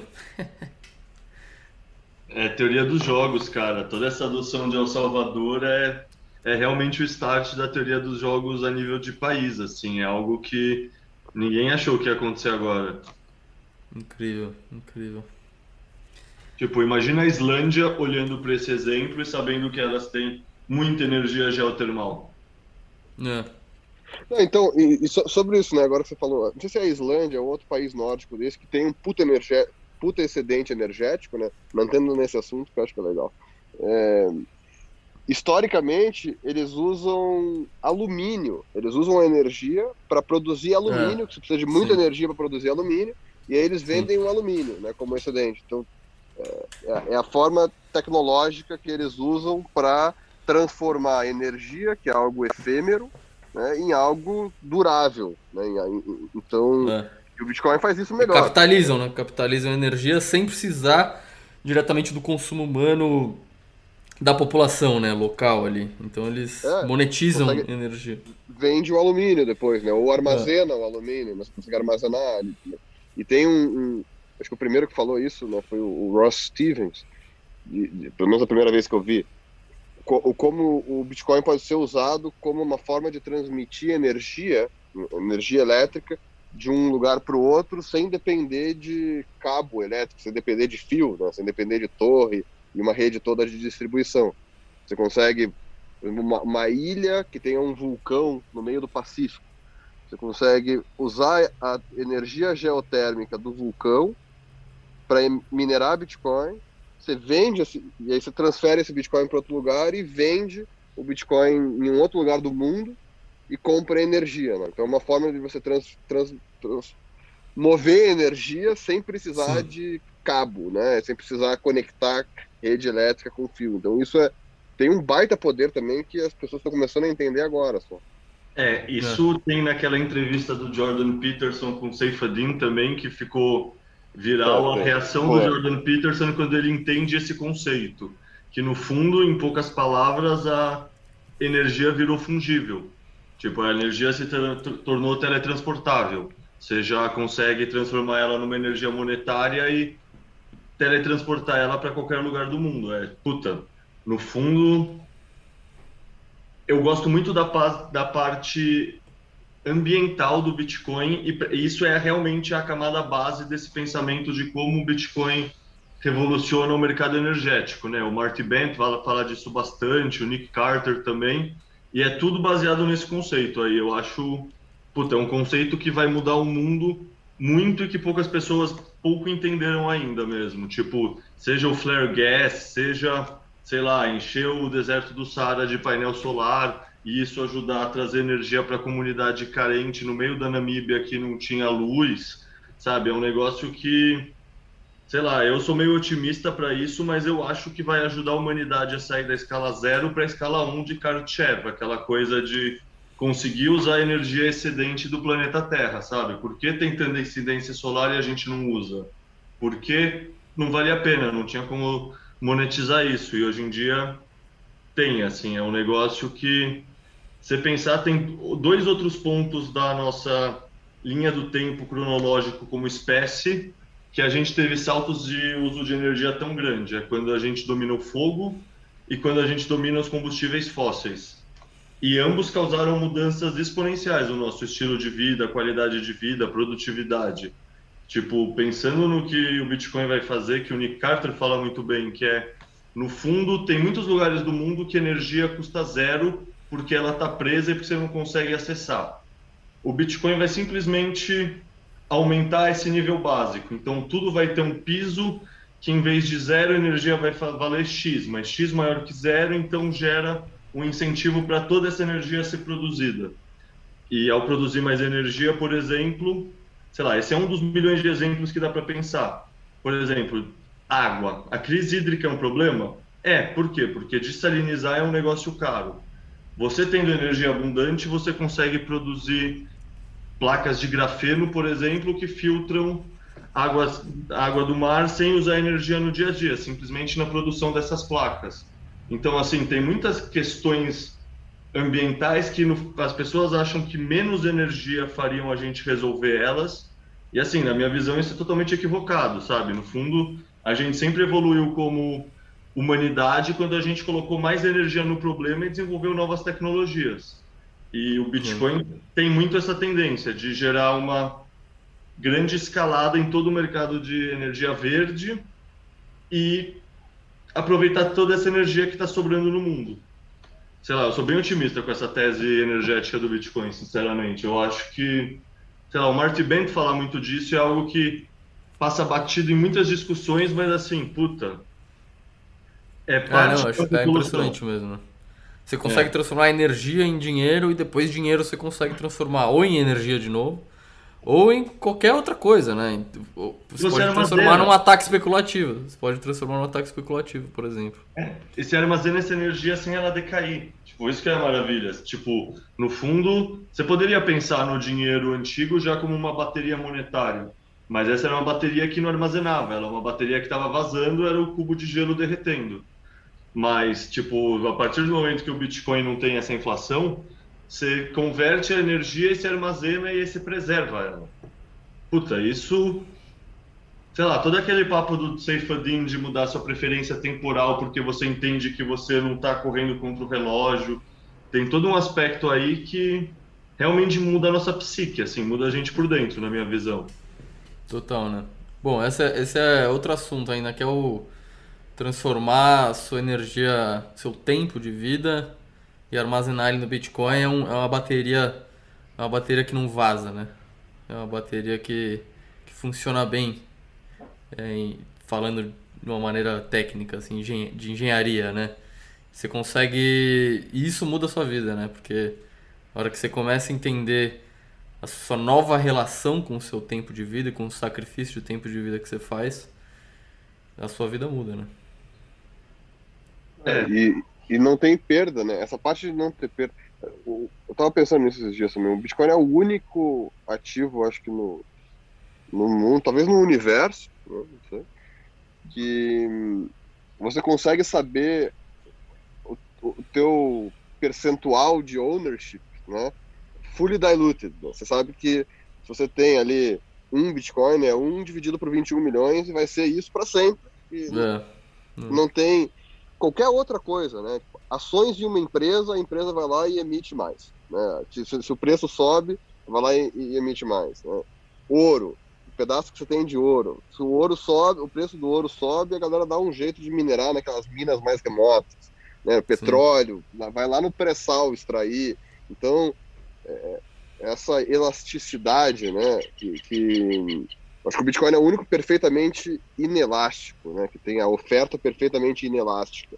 E isso é muito poderoso, esse conceito. É, você saber que o pedaço que você tem é, é, é um percentual fixo do todo e ninguém, nem governo, ninguém consegue nem confiscar, nem te diluir mais. Né? É, acho que é, essa realização é muito, muito forte eu demorei um bom tempo para entender isso, né? Porque é difícil você acreditar que vai ser 21 milhões mesmo para sempre, né? Eu demorei para entender isso. Sim, porque, sim. É, mas depois que você entende, você fala, puta, isso aqui é muito, muito, muito importante. Pô, da hora, gente. Tem, um, tem o... umas perguntas aqui no. Quer falar, Contango? Não, não, pode falar. Acho que entra uma pergunta, é bom. É, mas se tiver alguma coisa pra falar antes, a gente fala. Cara, não, acho que o que eu queria falar aqui é, é acho que a coisa mais importante, né? Eu fui lá no evento de Miami, fui nesse evento de, de El Salvador, e a parte mais legal é essa interação com outros bitcoiners, né? É, eu acho que a gente como, como o ser humano é um, ser social, né? é, e a gente vive em tribos, né? E, e cara, eu vejo vocês, né? Vejo bitcoiners como a minha tribo, né? A galera que eu mais me identifico, que eu consigo conversar, eu tenho conversas mais é, é interessantes. O Bitcoin tem essa característica, né? Acho que explica até que bateu bastante nisso, né? De proof of work. Você sabe que, pô, para o cara entender Bitcoin, ele tem que dedicar, um cara esperto tem que dedicar algumas centenas ou milhares de horas, né? Tipo, eu acho que eu dediquei algumas milhares de horas. Então, sabe que se o cara entendeu, ele, ele fez o trabalho, né? Ele fez o proof of work ali para estar tá nesse nível de conversa, assim. Então, eu acho que a convivência com outros bitcoiners é muito valiosa, é muito proveitosa. É, óbvio que é difícil, é ruim, né? Tem toda a questão de, de, de OPSEC, né? De segurança e tudo mais. Mas Cara, em El Salvador foi muito legal conviver com outros bitcoiners da Argentina, da Noruega, da Inglaterra, né? E todo mundo tem isso em comum, né? Tem um bitcoin em comum e se você consegue concordar, né? Se você concorda comigo com relação ao bitcoin, provavelmente a gente vai ser amigos já. Tipo, todo o resto é meio, meio uhum. é, secundário, né? Tipo, se a gente está alinhado nisso, a gente está alinhado em praticamente todas as coisas que importam. Né? Mas eu acho que o, o, que eu gostaria de fazer, tentar promover um pouco mais, acho que aqui no Brasil a gente tem uma comunidade de bitcoiners é, cada vez mais forte, assim, né? Tem uma galera legal, assim, acho que o teu, teu podcast é super legal, a gente vai ouvindo, galera com background diferentes, sempre uma, uma, umas ideias muito boas, assim. Eu acho que a gente tem que começar a tentar se reunir mais, né? Seja de forma digital, mas principalmente presencial. É, eu acho que isso é super importante, é legal. É, a gente tem que dar um jeito de fazer, porque somos nós que temos um papel importante né, nessa na, na educação da galera, na, na evangelização, na, na, promoção né, disso, especialmente com as pessoas que a gente gosta, né, que a gente quer que a gente quer que se deem bem, né? Então, acho que a gente tem que começar a fazer mais, participar mais, engajar mais, conversar mais, é, talvez criar mais grupos ali de, de, de conversa, né? Não sei, seja no WhatsApp não sei se é muito bom, ou é, Sessions, Elements, qualquer coisa assim, mas é, Telegram. Mas acho que é, é, importante a gente começar a construir uma comunidade mais forte no Brasil e, cara, tem tudo para dar muito certo aqui nesse país. É, puta, sendo embaixo, especialmente pelo coisa que ele sempre, que o Contangorila sempre falava lá em El Salvador, que começo a acreditar que o próximo é o real mesmo, assim, tipo, a lira turca já está indo embora, já a Argentina, Venezuela, outros países do G20 já foram embora. O real é o próximo ou o segundo da fila, assim, não tem muitas outras moedas que são tão fracas quanto o real e ainda não foram embora nesse grupo de países. Não. Então, assim, é, sem dúvida, o OPSEC a gente considera importante, ainda mais no Brasil, né? Tipo, é mais difícil a gente fazer esse tipo de racional do que um cara lá na Noruega ou um cara no interior dos Estados Unidos ou do Canadá, muito mais seguro lá. Mas sem dúvida a educação é o mais importante, né? E educação a gente consegue fazer, seja anônimo, seja não anônimo, tipo, não compromete tanto o OPSEC, é algo que, sei lá, eu, eu tô há pouco tempo, né? Eu tô há um ano e pouco na bolha e sinceramente, nesse último ano eu já vi uma uma evolução, assim, um amadurecimento exponencial, assim, não tinha nada quando eu comecei a estudar mesmo, eu só seguia os pessoal de fora, assim, os gringos, porque não tinha muito conteúdo em português. Não sei se não tinha porque eu não encontrava, porque eu estava fora da bolha e o algoritmo não me jogava é, nele. Não, mas sempre teve pouco mesmo. Acho que um dos grandes, os, os maiores produtores de conteúdo nos últimos é, 2018, 2019 e 2020 foram os bitcoinheiros, assim, de produtor de conteúdo maximalista, né? Eu acho que só tinha eles, assim, de relevante, né? A coisa veio crescendo de, desse ano, bastante. É, então, e hoje em dia já dá para pensar, sei lá, tem você, tem a Madu, tem o Coreia, já o pessoal chega e já encontra mais alternativa, sei lá, Bitcoin Pistola, sabe? Já tem muitas outras coisas estruturadas querendo ajudar a pessoa que queira se ajudar. E isso faz uma Boa. puta diferença mesmo. Boa. É, não, o... Esse negócio que eu falei, que eu, que eu fui lá em Nova York, que era um, um seminário socrático, o Lucas está organizando aqui no Brasil, é, online. Então, isso já é uma, uma, uma iniciativa que eu achei bem legal.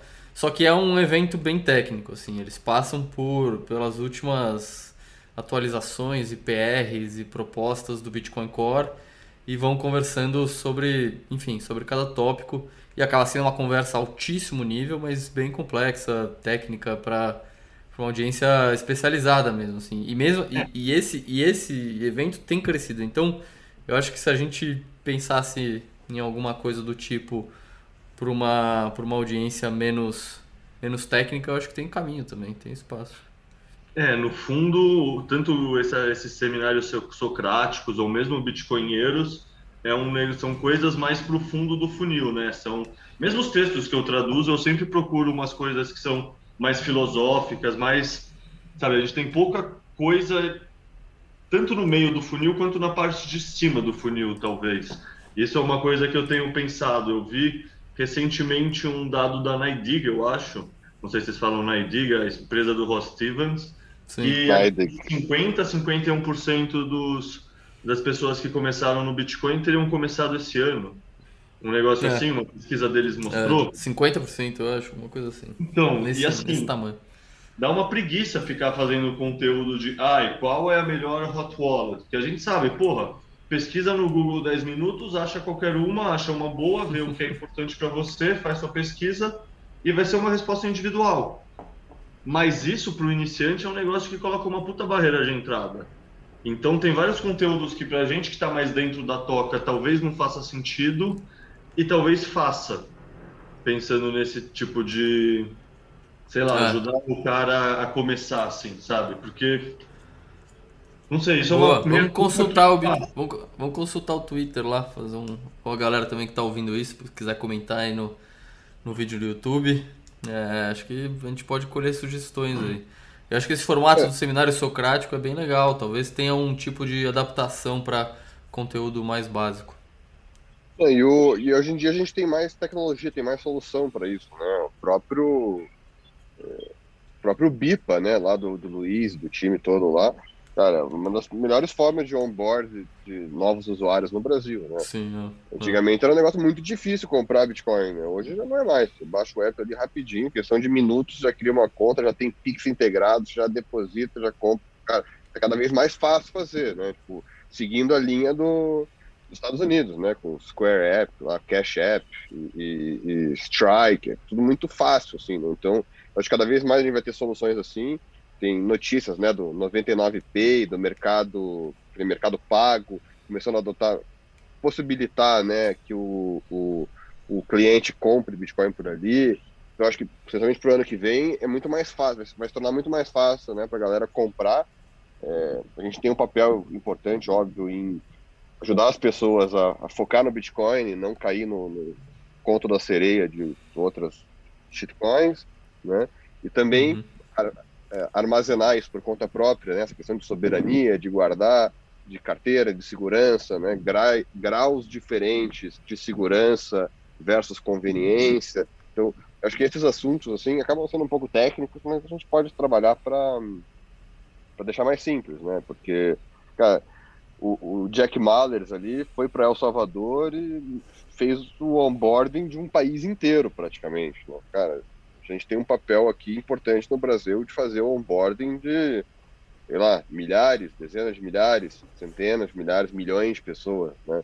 Então, o que a gente puder fazer aí para ajudar, acho que a gente tem um, um, papel né, nesse caminho crítico da hiperbitcoinização. Né? Se a gente puder ajudar, cara, contem comigo aí também com isso. Acho que a gente tem esse papel importante. Boa. Ó, oh, uma pergunta aqui, acho que vale vocês responderem pela experiência. O Dom, Dominus Tempestas. Quais as chances de alguém ir, ir para lá trabalhar e conseguir ser pago em, em BTC? Depende do trabalho, eu acho, mas a gente, sei lá, no meu albergue tinha muito muita gente trabalhando como nômade digital, alguns dentro de empresas bitcoinheiras e aí recebiam em satoshis.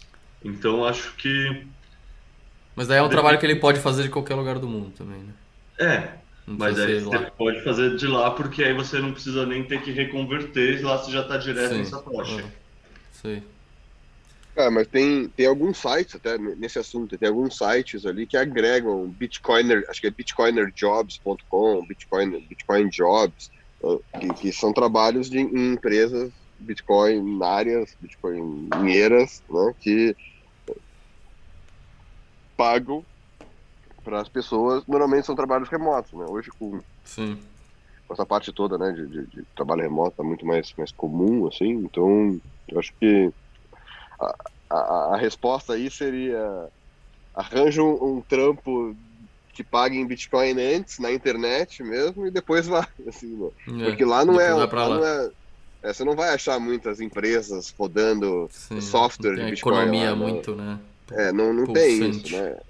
É mais uma questão de um o que parece ser um safe haven, né, um lugar seguro para bitcoiners, teoricamente. É isso que a gente está explorando, tentando conhecer mais. É cedo ainda para dizer, mas o, o, presidente, o país, assim, eles têm feito passos importantes na direção certa, eu acho. Né? Então, é, isso é bastante interessante e a gente tem que ficar de olho. Né? Essa cidade do Bitcoin que ele está fazendo lá, sei lá, é meio estranha, não dá para confiar muito. A gente é sempre um pouco Sim, é. incrédulo no início. Assim, né? né? Desconfiado, mas pô, é. pelo menos está empurrando na direção certa. Né? É, isso pô. na verdade é um ponto assim. Me surpreendeu como a maioria dos bitcoinheiros do, da comunidade internacional compraram fácil essa ideia do, da cidade e tudo mais. Eu acho um pouco até de ingenuidade de pessoa que é do mundo, sei lá, Europa, Estados Unidos e tem uma crença maior na autoridade, assim, no governo. Porque para mim, puta, eu escutei assim, ah, uma cidade que você quer concentrar todos os bitcoinheiros, puta, isso você está centralizando por excelência, assim, sabe? Na beira de um vulcão. Total. Boa, boa. Bom, o Bruno, Bruno Nardi aqui perguntou qual a proporção que vocês viram de comerciantes que só aceitam dólar ou aceitam os dois? É, dentro em, em Alzonte e fora de Alzonte? Puta, em Alzonte dá para falar que 80, 90% aceita. E fora eu não vi o suficiente para ter alguma amostragem, sinceramente. Lá na conferência do lado aceitava, mas não sei Sim. dizer. Saquei. Ah, e tinha, tem aquele The Dollar Store, né? É comum nos Estados Unidos, The Dollar Store. E a The Dollar Store aceitava Bitcoin, né? tem, é, não. Tem, tem alguns lugares, assim, bastante comum, assim, e, e essas redes maiores, os caras começaram a se adequar. E até outro ponto que é interessante, né? Porque é, se o, os caras conseguiram adaptar rápido para o McDonald's receber em Bitcoin em El Salvador, cara, muito provavelmente eles conseguem usar o mesmo aprendizado ali para todos os outros McDonald's do mundo inteiro aceitarem também. Então, tipo, se funciona em um McDonald's, vai funcionar em todos os outros McDonald's mais do mundo também. Sim, é. Então, Exato. tem um monte desses gatilhos assim que são curiosos, né, com a, com o, o primeiro país, né? A, a outro outro estudo, né, que eu tô eu, eu não tenho a resposta ainda, mas eu queria entender mais, é se Bitcoin sendo a moeda oficial em El Salvador, se ela já pode ser considerada moeda estrangeira, né, ou reserva estrangeira na contabilidade de empresas. Ou, hum. Então, talvez tenham tratativas diferentes, porque agora é, é a moeda oficial de um país signatário do FMI e Banco Mundial, né? Então, isso abre algumas brechas aí. Talvez os caras tenham que mudar o, o código, né, as regras deles lá, porque devem ter aberto algumas brechas. É verdade, verdade. É engraçado isso mesmo, né? Capaz de ter alguma retaliação desses órgãos aí, né? A hora que eles perceberem isso, não sei. É, outra pergunta aqui do Bora Bora. Ele perguntou sobre o setor imobiliário lá. Vocês viram algum anúncio de casa vendendo por Bitcoin ou de gente comprando casa com Bitcoin, alguma coisa assim? Não. Eu vi que tem um pessoal de fora que já comprou casa por lá, mas, puta, eu gosto do Bitcoin pela opcionalidade que ele me dá. Então eu nem cogitei assim olhar e comprar alguma coisa. Eu Sim. existe esse movimento, existe, sei lá, tem algumas casas Você que já vocês, ouviram, vocês viram bitcoiners perguntando, falando sobre isso? Comprar casa lá, alguma coisa assim? Vi, eu vi. Eu tinha assim, tinha um movimento, tinha uma galerinha ali que estava procurando imóveis ali ao redor. A área toda de Alzonte ali, ela ainda é muito pouco desenvolvida, assim, tem pouca uhum na praia toda ali. Cara, uma praia Sim, top. Mato, região mais toda. É, e, e, eu acho que daqui a pouco vai ter bem mais construção ali, né? Vai ter bem mais gente construindo, fazendo coisa ali. Tem alguns projetos imobiliários ali que já estão começando a fazer, financiados com Bitcoin, inclusive. Acho que em Alzonte também começou um projeto que é um Bitcoin Backed Mortgage também, é meio que uma hipoteca com Bitcoin. Então começam a surgir um, um, um pacotamento assim, né, interessante. É, tinha uma galera que eu vi que deu uma olhada em casas, assim, é, tem terrenos, casas, e bastante gente, eu, eu, vi bastante gente olhando isso até, assim, é, e muitos deles pretendem usar aquele crédito com garantia de Bitcoin para ter capital para comprar o imóvel né, e depois conseguir refinanciar ou fazer alguma coisa nesse sentido. Assim. Então, na linha ali do que o Explica ali falou, né, cara, você não precisa vender o Bitcoin para comprar um terreno, comprar um imóvel lá. Né? Você consegue usar o Bitcoin como garantia para alavancar, ter, ter acesso a dólar ou é, dólar no caso, para fazer é, compra ali. Sim. Então tem muita coisa que dá para fazer ainda. Eu, eu, vi, eu vi gente olhando isso, teve gente rolaram alguns tours assim de corretores mostrando alguns imóveis à, à venda. Então tá tendo esse movimento sim. Boa, interessante. Pô, legal. É, o Bit Rasta perguntou como que vocês sentiram a galera mais pobre em relação ao Bitcoin. Então, eu acho que vocês falaram um pouco disso, né? Em Alzonte parece que a galera tem gente até fazendo hold de Bitcoin. É, mas em geral a população carente na capital, assim, vocês acham que é mais dólar mesmo, né?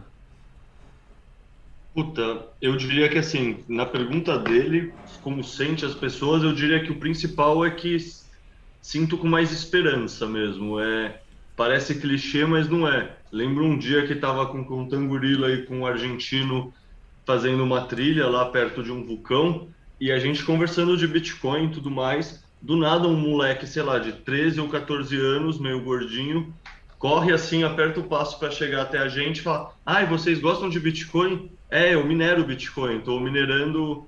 Na verdade, ele minera cripto para vender por Bitcoin. Sei. Mas, tipo, há uma geração ou há três anos atrás, isso não existiria. Ele não teria claro. alternativa. Ele ou ia para fora ou ia entrar numa gangue. Então, assim, isso é verdade para esse moleque, que é um caso específico, mas todos os moleques de 15 anos, 10 anos, lá em Elzonte, ou na periferia, ou em qualquer lugar, hoje em dia tem isso. Assim, pelo menos os jovens que eu conversei em Elzonte, dava para ver que eles. Sei lá, é esperança Entendi. mesmo, sabe? O pessoal um jovem consegue ver que aquilo é um caminho que traz um, uma, uma, um otimismo, né? Puta, eu acho que o fato de tanto gringo otimista vir e, tipo, sabe, eu acho que o fato de estar tá atraindo tanto Bitcoiner tá mostrando para eles muito mais na prática como sim, sabe? Eu, tipo, legal. Pelo menos eu senti isso, que muitas pessoas que estavam acreditando, mas meio incrédulas, começaram a acreditar mesmo a partir do momento que os Bitcoiners começaram a ir, assim. Legal pessoal vê um monte de gringo indo para lá com o olho brilhando e começa a entender que tem alguma coisa aí, né? É, e é uma galera gente boa, né?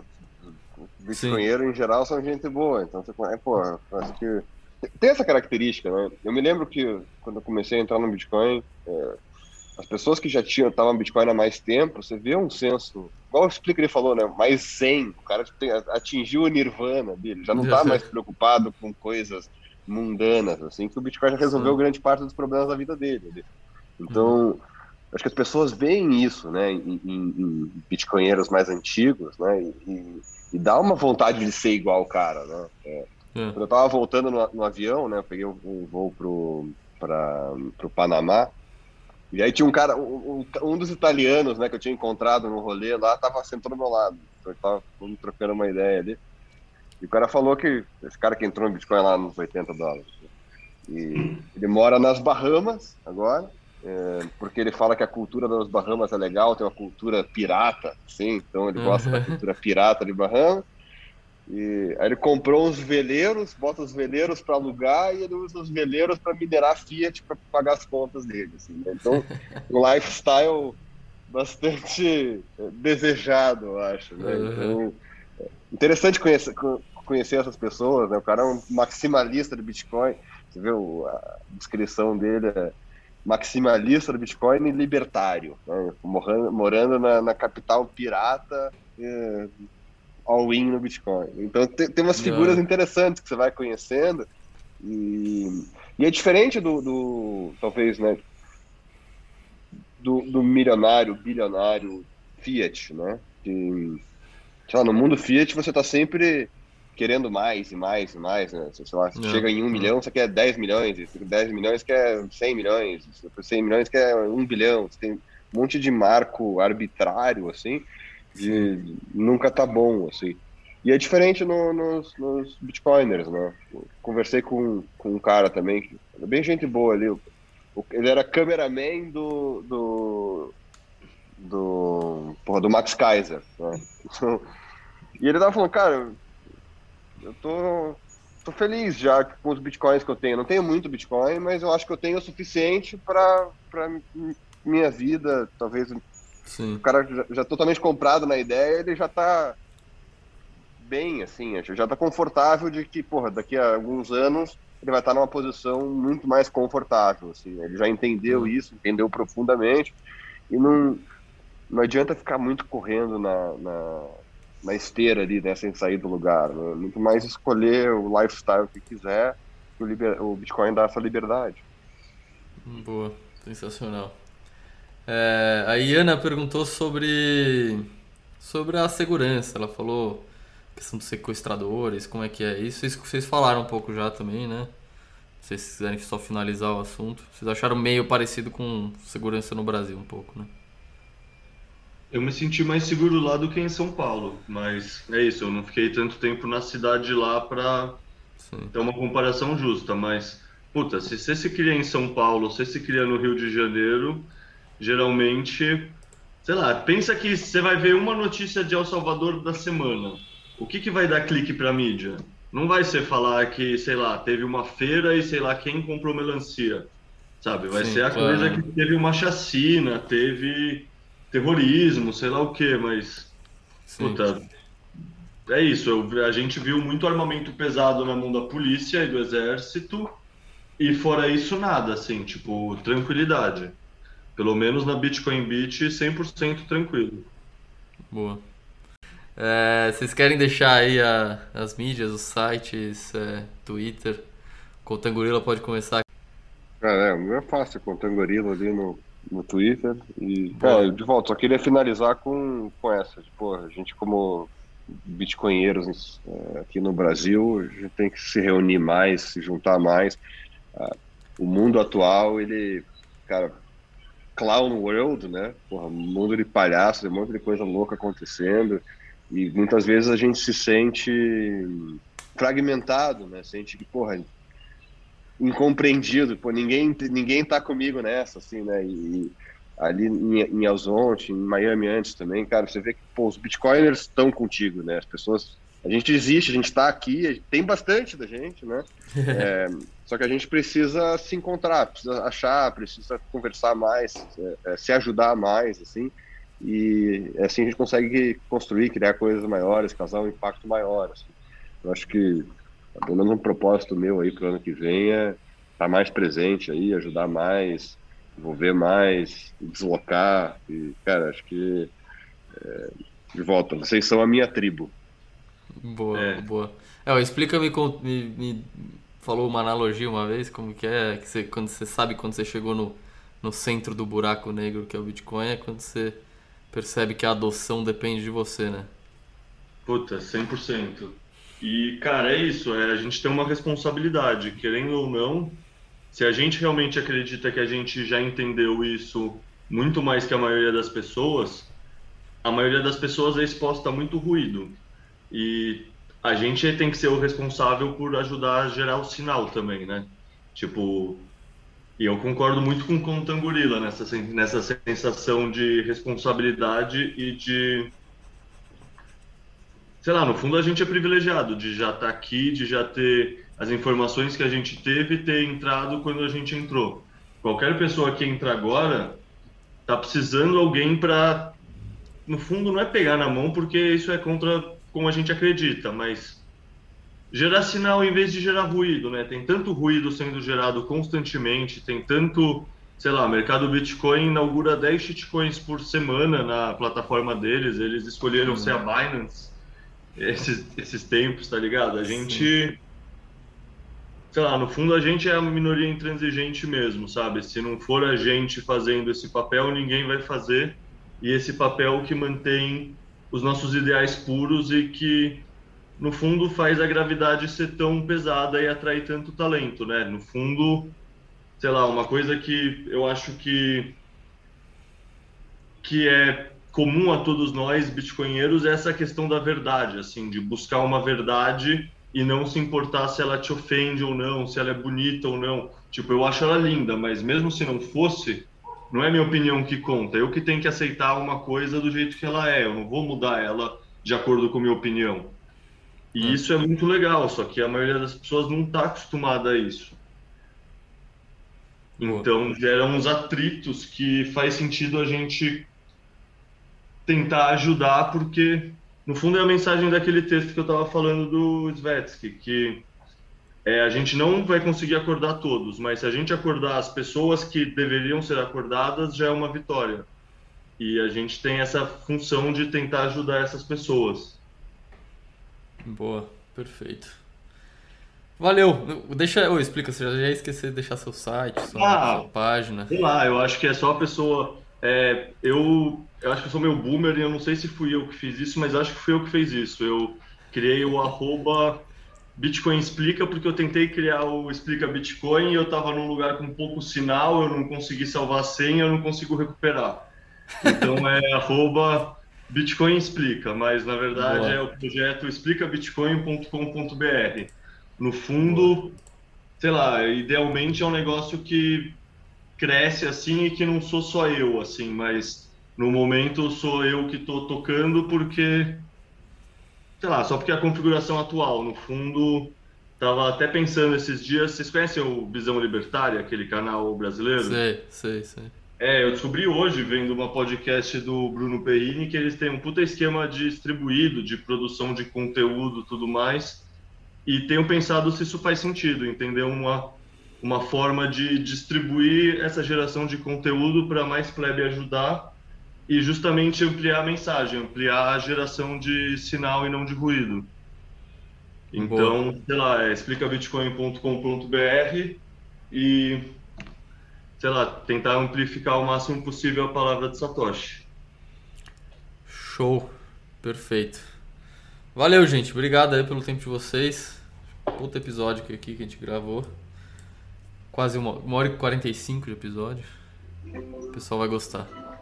Cara, um prazer aí. Obrigado pelo convite novamente aí. Obrigado pelo, pelo podcast também, né, que estão fazendo aí. Acho que muita gente tem, tem sido de valor para muita gente. Muita gente tem comentado comigo que traz bastante valor aí. Então, pô, continue o, o grande trabalho aí. Obrigado pelo convite.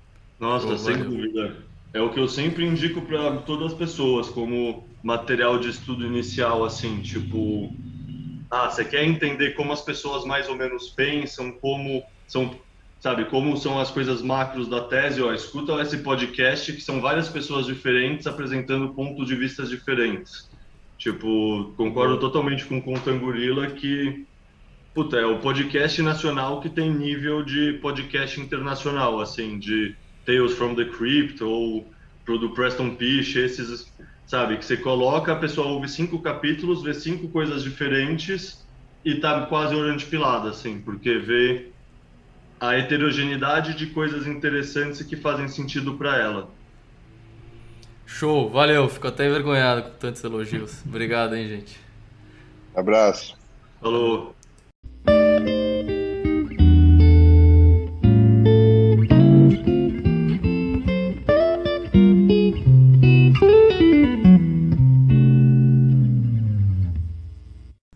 Esse podcast é patrocinado pela Rispar. A Rispar é a primeira fintech no mundo a oferecer crédito em reais usando bitcoins como garantia.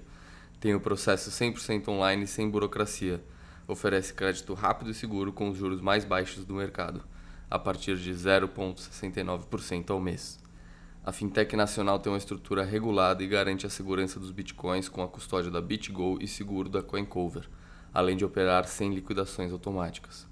Se você está precisando de um fluxo de caixa e não quer vender seus bitcoins, entra lá na rispar.com.br e confira suas opções para continuar rodando.